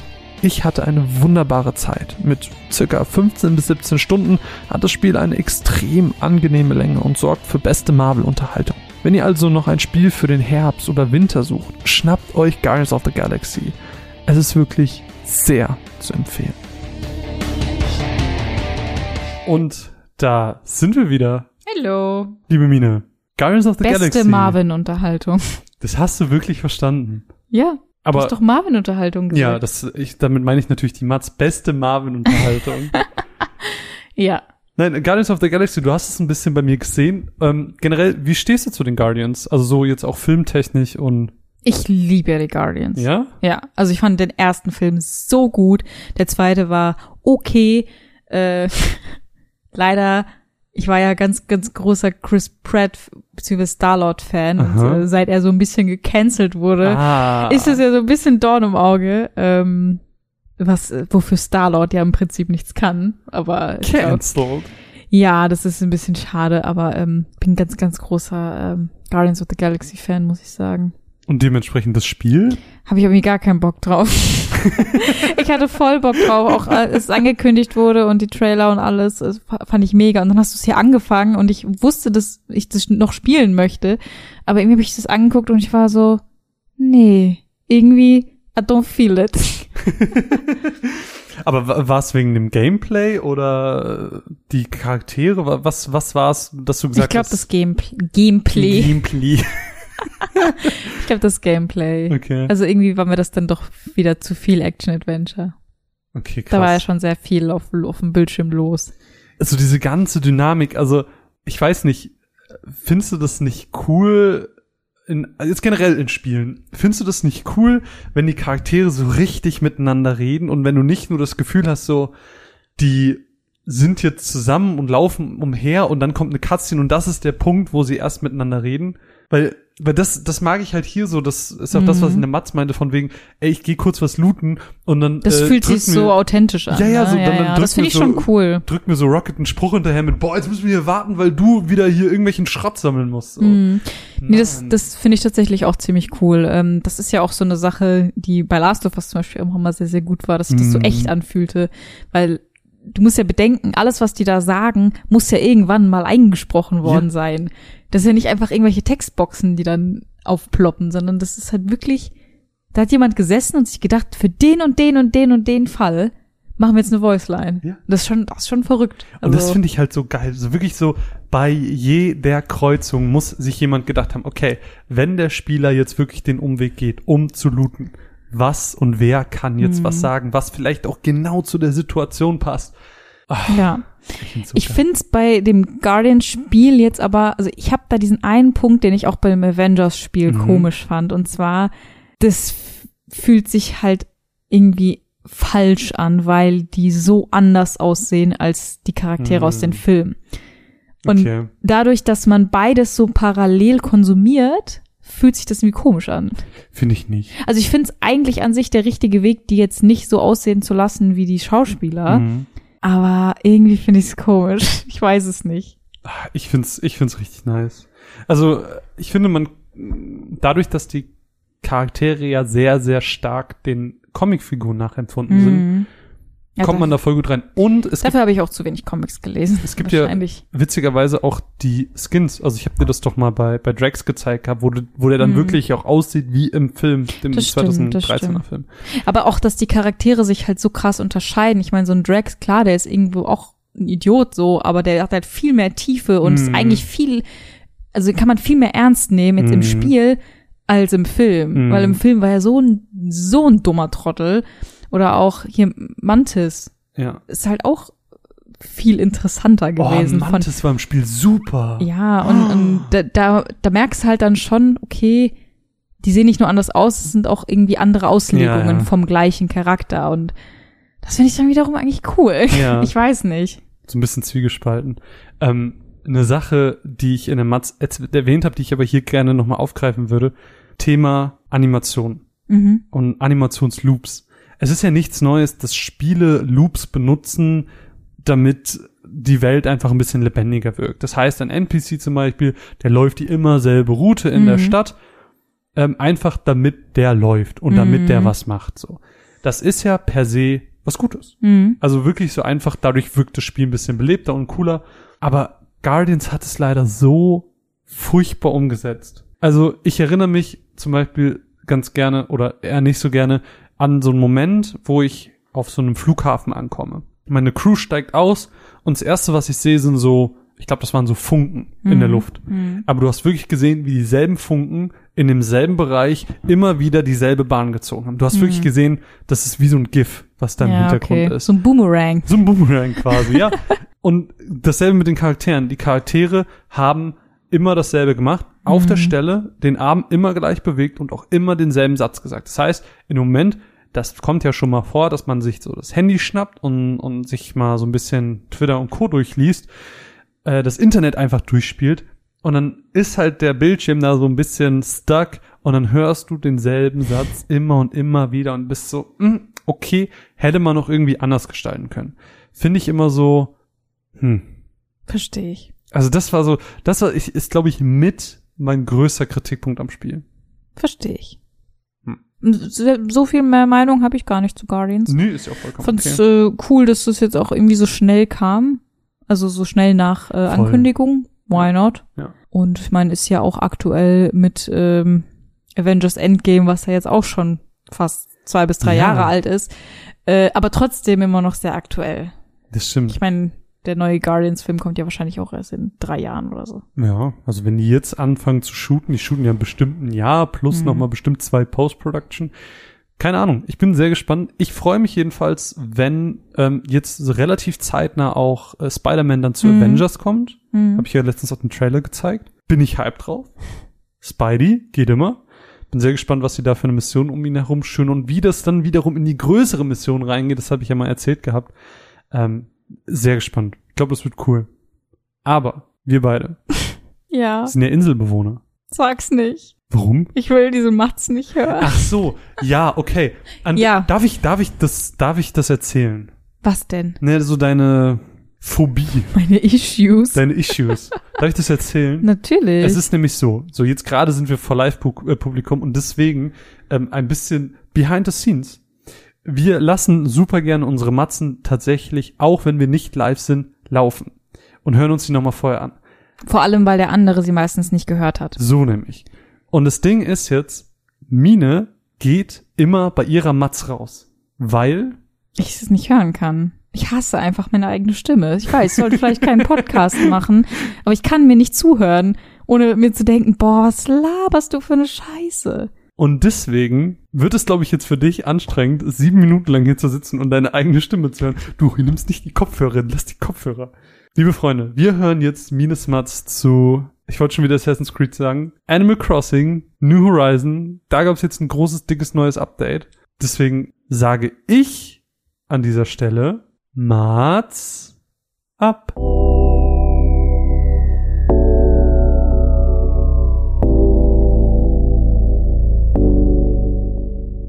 TikTok-Tänze, Dalgona Kaffee, Stay at Home und Animal Crossing.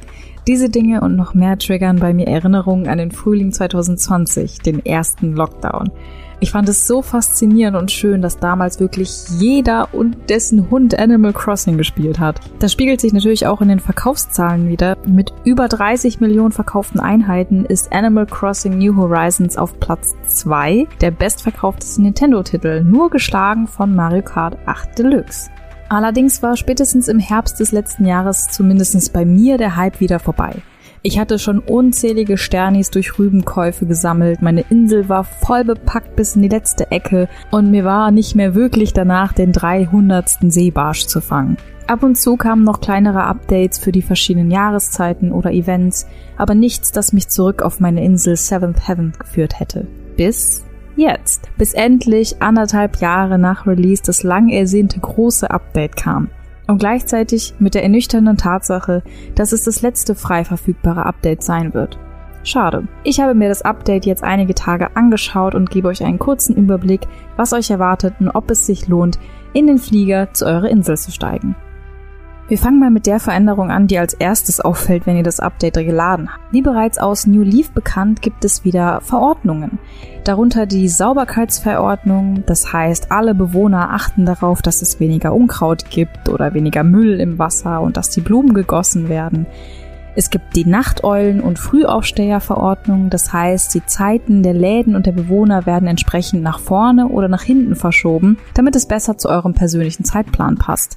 Und zu guter Letzt gibt es noch die Hochpreisverordnung. Das heißt, eine kleine Inselinflation. Alle Preise werden teurer, aber dafür verkauft sich eure Ware auch zu einem teureren Preis. Ich persönlich habe mich für die Sauberkeitsverordnung entschieden, merke davon aber aktuell keinen großen Unterschied, außer dass meine Blumen überall total wuchern und ich überlege doch, ob ich zur Nachteulenverordnung wechsle, um nicht immer kurz vor 22 Uhr noch schnell zu Nepp und Schlepp zu rennen. Ein weiteres größeres Update sind die Inseltouren mit Kappa, der euch einmal pro Tag zum Preis von 1000 Meilen zu einer Mystery-Insel fährt und dabei noch ein paar Ständchen für euch singt, was definitiv mein Highlight von diesem Update ist. Dort können dann verschiedene Versionen von Inseln auftauchen. Es gibt Inseln zu den vier Jahreszeiten, die euch ermöglichen, jahreszeitspezifische Pflanzen oder Tiere zu finden, sowie Inseln, auf denen es Ranken und Leuchtmoos gibt, das es auf eurer Insel nicht geben wird. Ranken dienen übrigens auch ähm, als Leiterersatz sozusagen.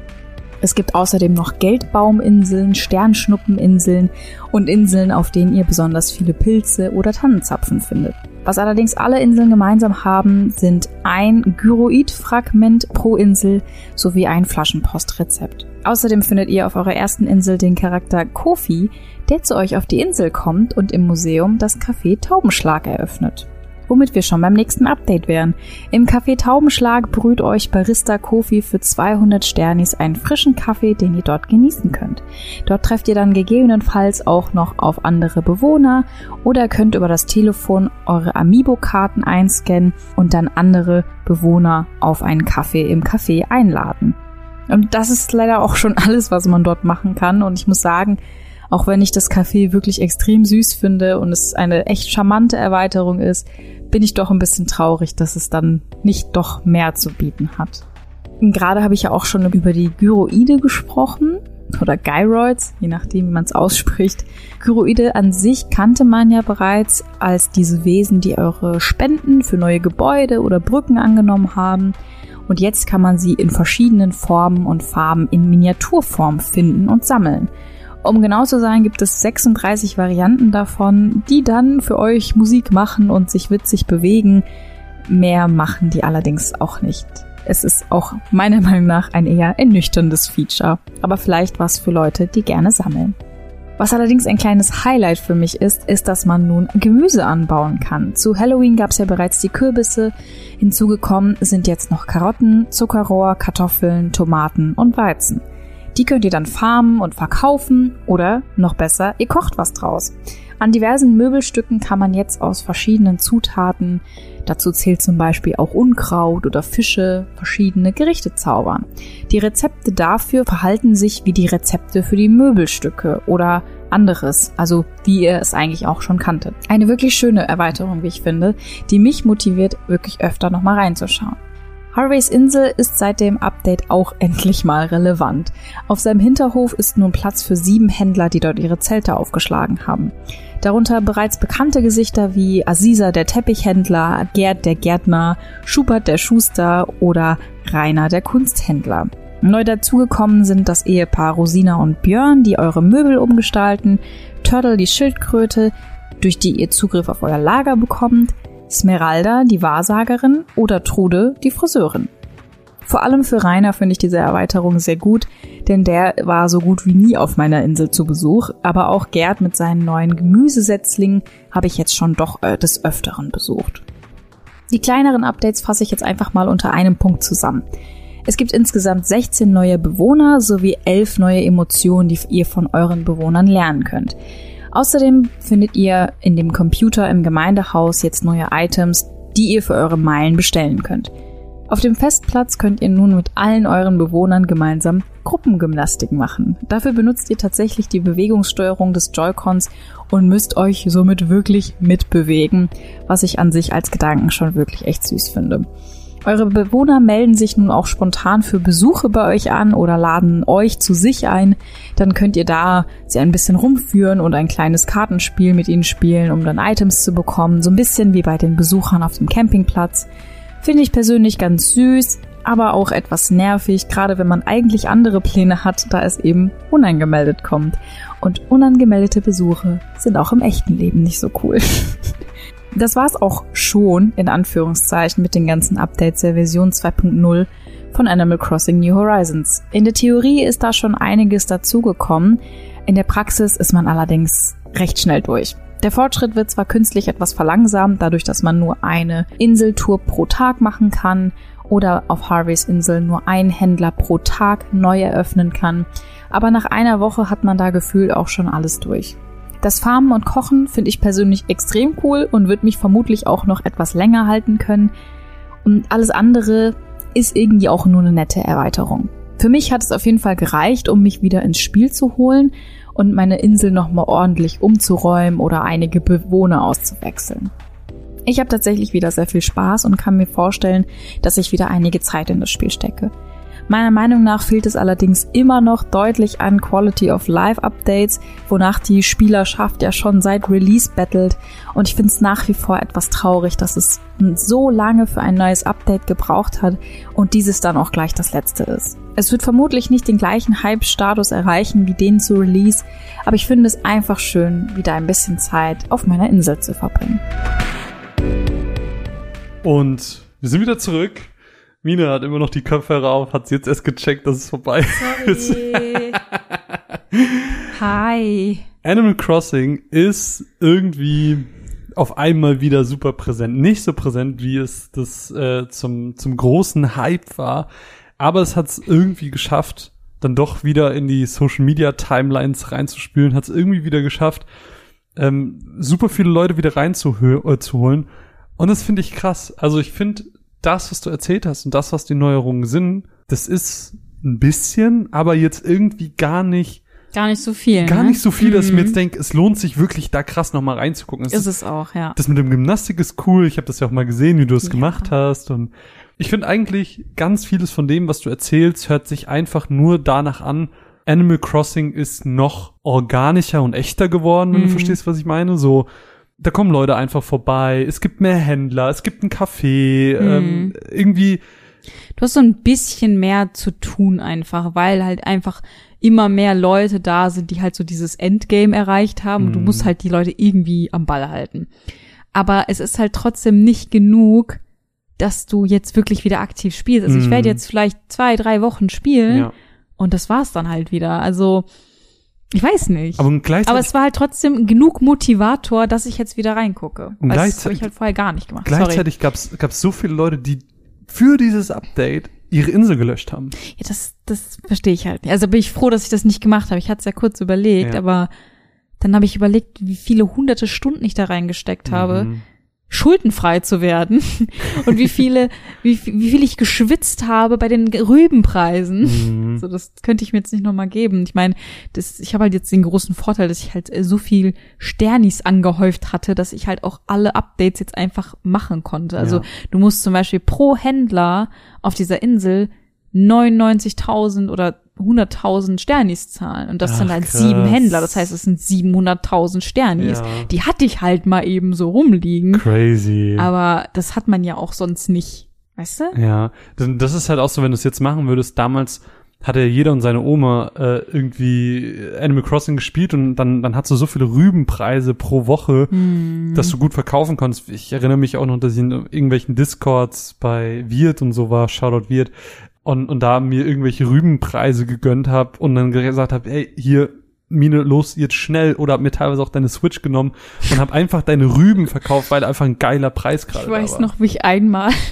meine Switch mit ins Büro genommen habe und irgendwie so an meinem Schreibtisch so unten quasi auf meinem Schoß auf meine Insel gegangen bin, um zu gucken, wie meine Rübenpreise waren. Nein.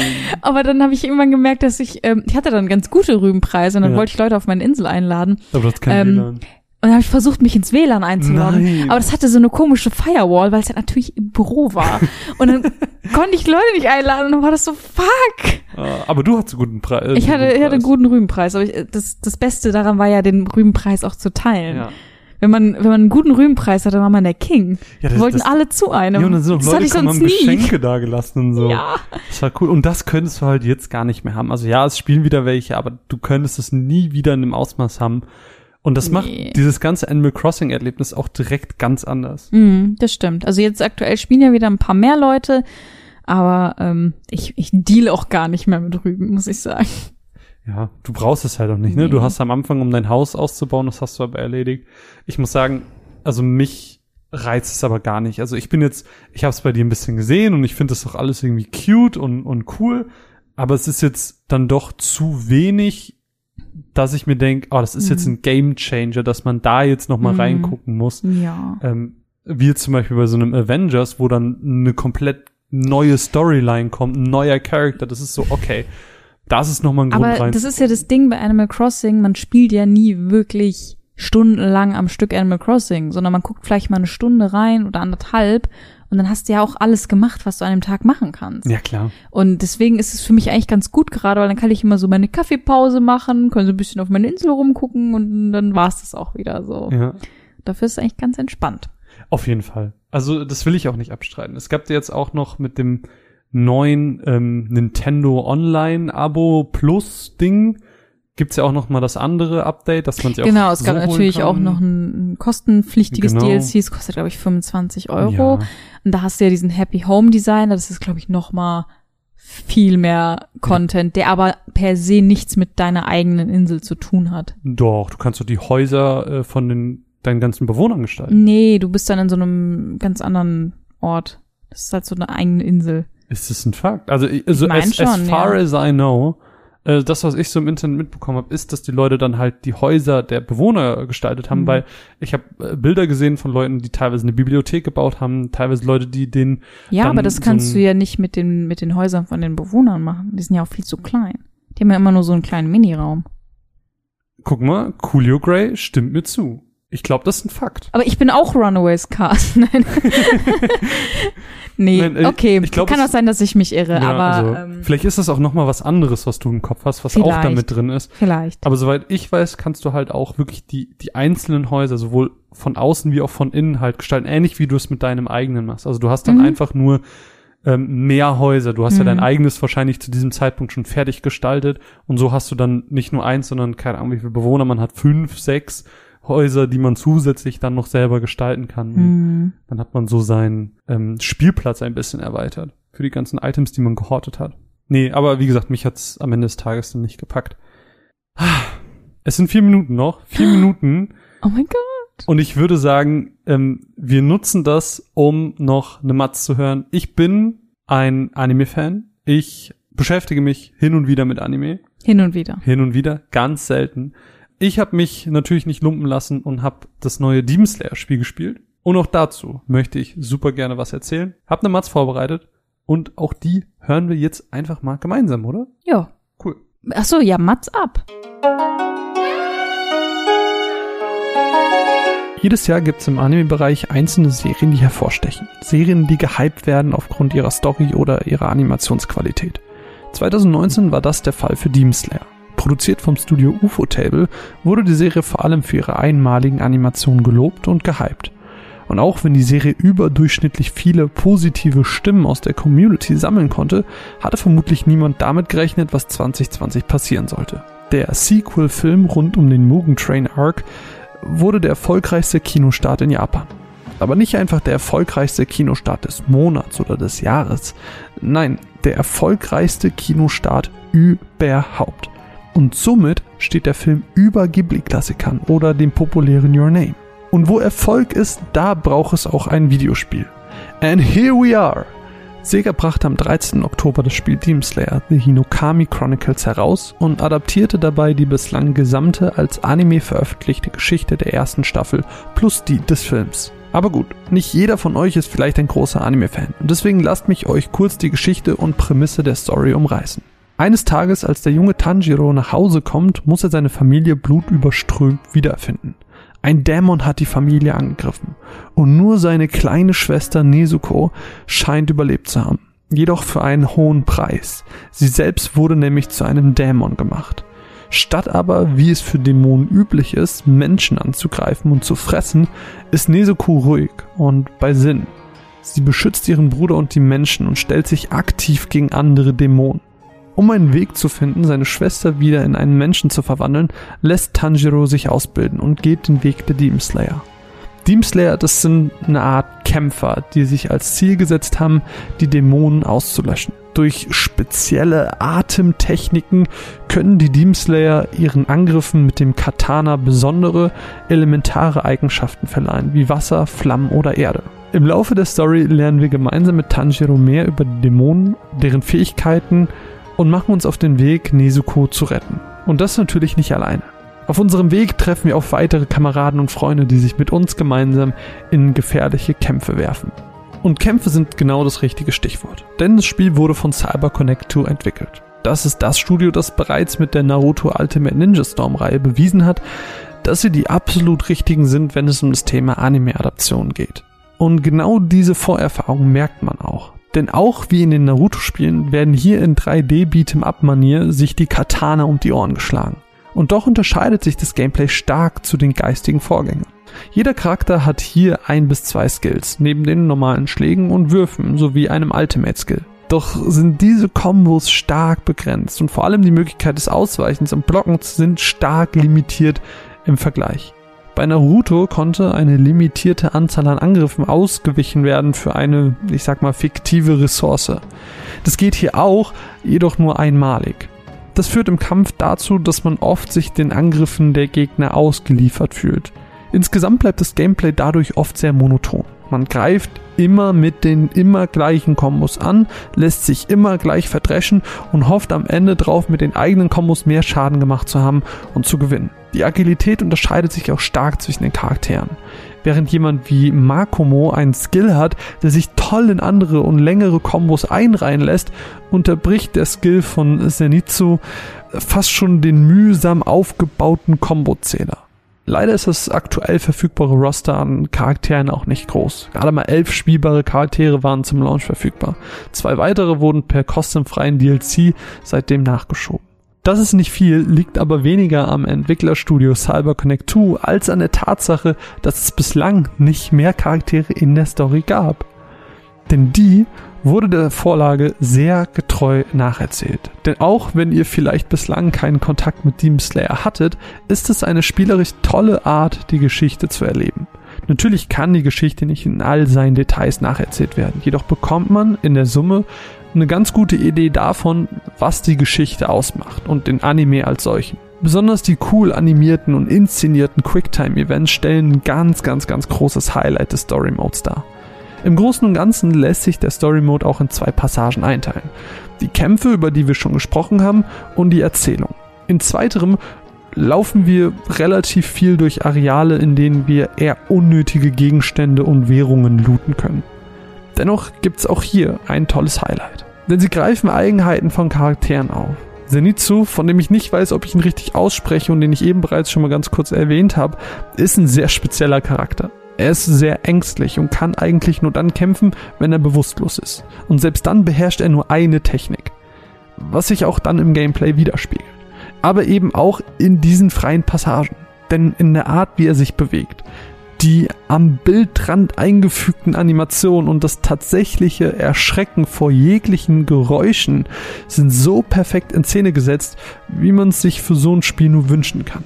Und doch ist Demon Slayer The Hinokami Chronicles nicht einfach ein reines Storygame. Nein, als 3D Beat'em Up bietet das Spiel viele weitere Modi darüber hinaus. So können wir jeweils 10 Prüfungen gegen jeden der spielbaren Charaktere erledigen. Oder wir können uns in Custom Matches gegen Computergegner, eigene Freunde auf dem Sofa oder auch online stellen. Und somit ist die Spielzeit mit dem Spiel ganz davon abhängig, wie viel Lust ihr aufs Spiel habt. CyberConnect 2 beweist wieder einmal aufs Neue, warum sie zu den Koryphäen der Anime-Adaption gehören. Sie greifen das Gefühl der Vorlage perfekt auf, setzen es optisch und inhaltlich sehr, sehr, sehr stimmig um und erzeugen für Fans ein nahezu perfektes Spielerlebnis. Demnach, wenn ihr Lust auf Demon Slayer und Spaß an 3D Beat'em Ups habt, dann ist ein Blick in Demon Slayer The Hinokami Chronicles absolut nicht verkehrt. Nicht-Fans des Franchises oder des Anime-Genres werden hier vermutlich weniger Spaß drin finden, das spielerisch, wie zuvor beschrieben, an manchen Stellen doch noch zu wenig float und teils unbalanced ist. Ich für meinen Teil hatte eine wirklich gute Zeit mit dem Spiel und bin mehr als gespannt darauf, was ihr davon haltet.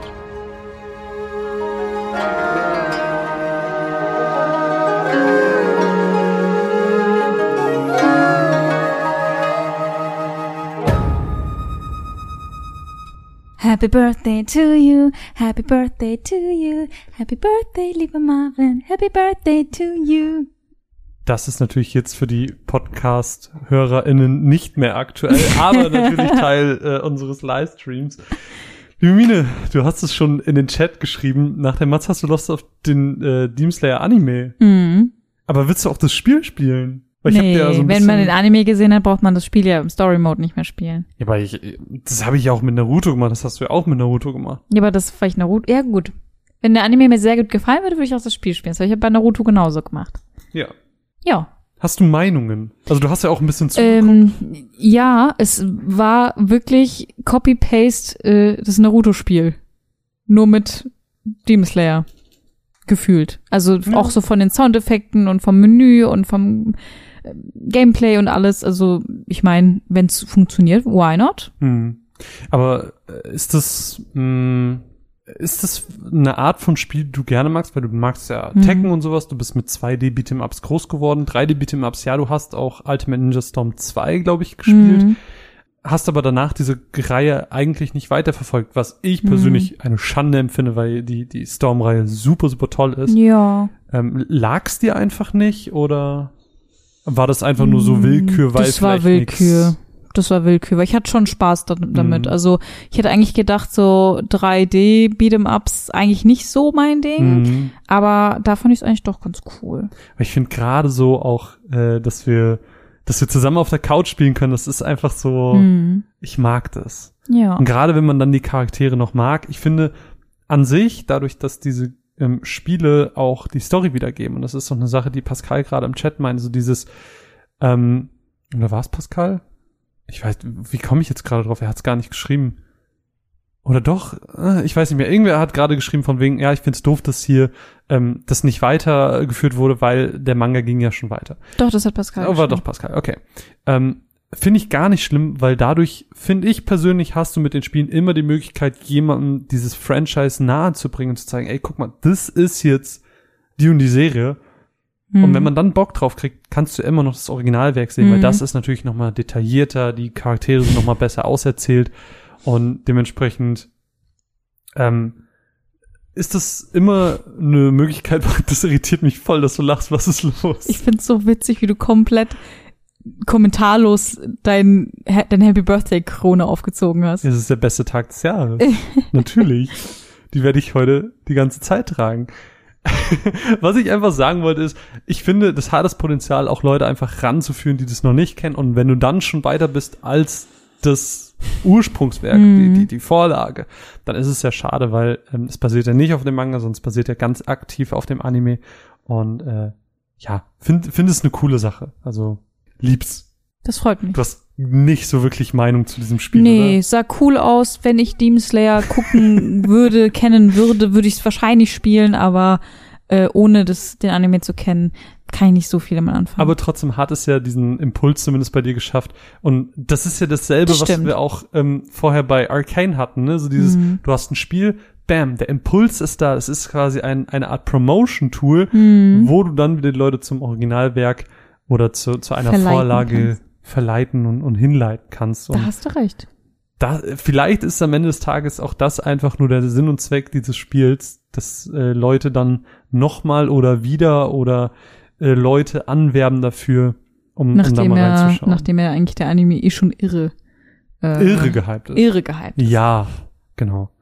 Boah, Ja, Marvin. liebe Mine. Wir glaube, wir geschafft. sind so langsam am Ende angekommen. Du bist in deinem neuen Lebensjahr angekommen. Ja. Wie fühlst du dich jetzt? Äh, weiser, älter und auch ein bisschen schöner. Aber auch ein bisschen mehr Rückenschmerzen? Nee, noch nicht. Die kommen Noch mir erst nicht. beim Aufstehen. Ah ja. Das hatte ich, als ich 25 wurde. Da war ja so, zack, am nächsten Morgen direkt Nacken. Direkt Hexenschuss. Ja, ich direkt so, ah, direkt falsch gelegen. Aber das soll mir hoffentlich nicht passieren. Gut. Busy Vorfreude auf Digimon-Karten, auf jeden Fall. Wird toll. Digimon-Karten mögen wir immer gerne. Aber gut, das, das sprengt dir gerade den Rahmen.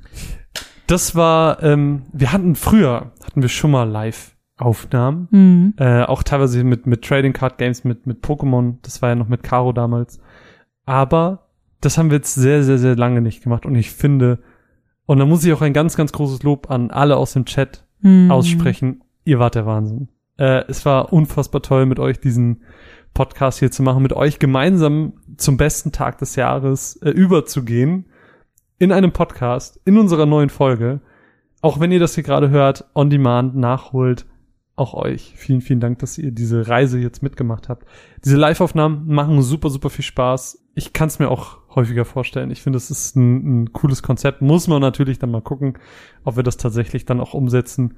Aber so hin und wieder für so ein Event finde ich das super, super schön. Also ich habe im Februar Geburtstag. Das ist der zweitbeste Tag des Jahres. Fakt. Fakt. Vielleicht machen wir das dann nochmal. Who knows? Who knows? Right? Who knows? Ja. Ich find's auf jeden Fall sehr, sehr cool. Wie gesagt, allen aus dem Chat ein herzliches Danke. Ihr seid der Wahnsinn. Äh, ihr habt coole Themen, coole Fragen reingestellt. Das fand ich wirklich, wirklich schön. Ja. Und deswegen, erzählt von unserem Podcast, erzählt, wie toll es ist, dass die Matzen wieder da sind. Würde uns Ja. sehr freuen, weil äh, wir stecken da sehr viel Arbeit rein, sehr viel Mühe rein. Gerne könnt ihr uns auch auf Patreon unterstützen, auf patreon.com slash Slash runaways runaways cast, weil damit können wir uns so tolle Spiele wie Animal Crossing oder jetzt auch Guardians of the Galaxy aus dieser Folge ähm, holen. Das ist alles unterstützt durch unsere liebenden Supporter Äh, Herzen gehen raus an euch alle, auch die jetzt gerade im Chat sind. Auch ein Herz an Tom, der uns auch schon ewig unterstützt in Form der Website. Herzen gehen raus an euch alle, ihr seid wunderbare Menschen. Mein Name ist Marvin. An meiner Seite Mine, wir high-pfeifen uns aus dem Podcast. Gute Nacht und tschüss. Tschüss.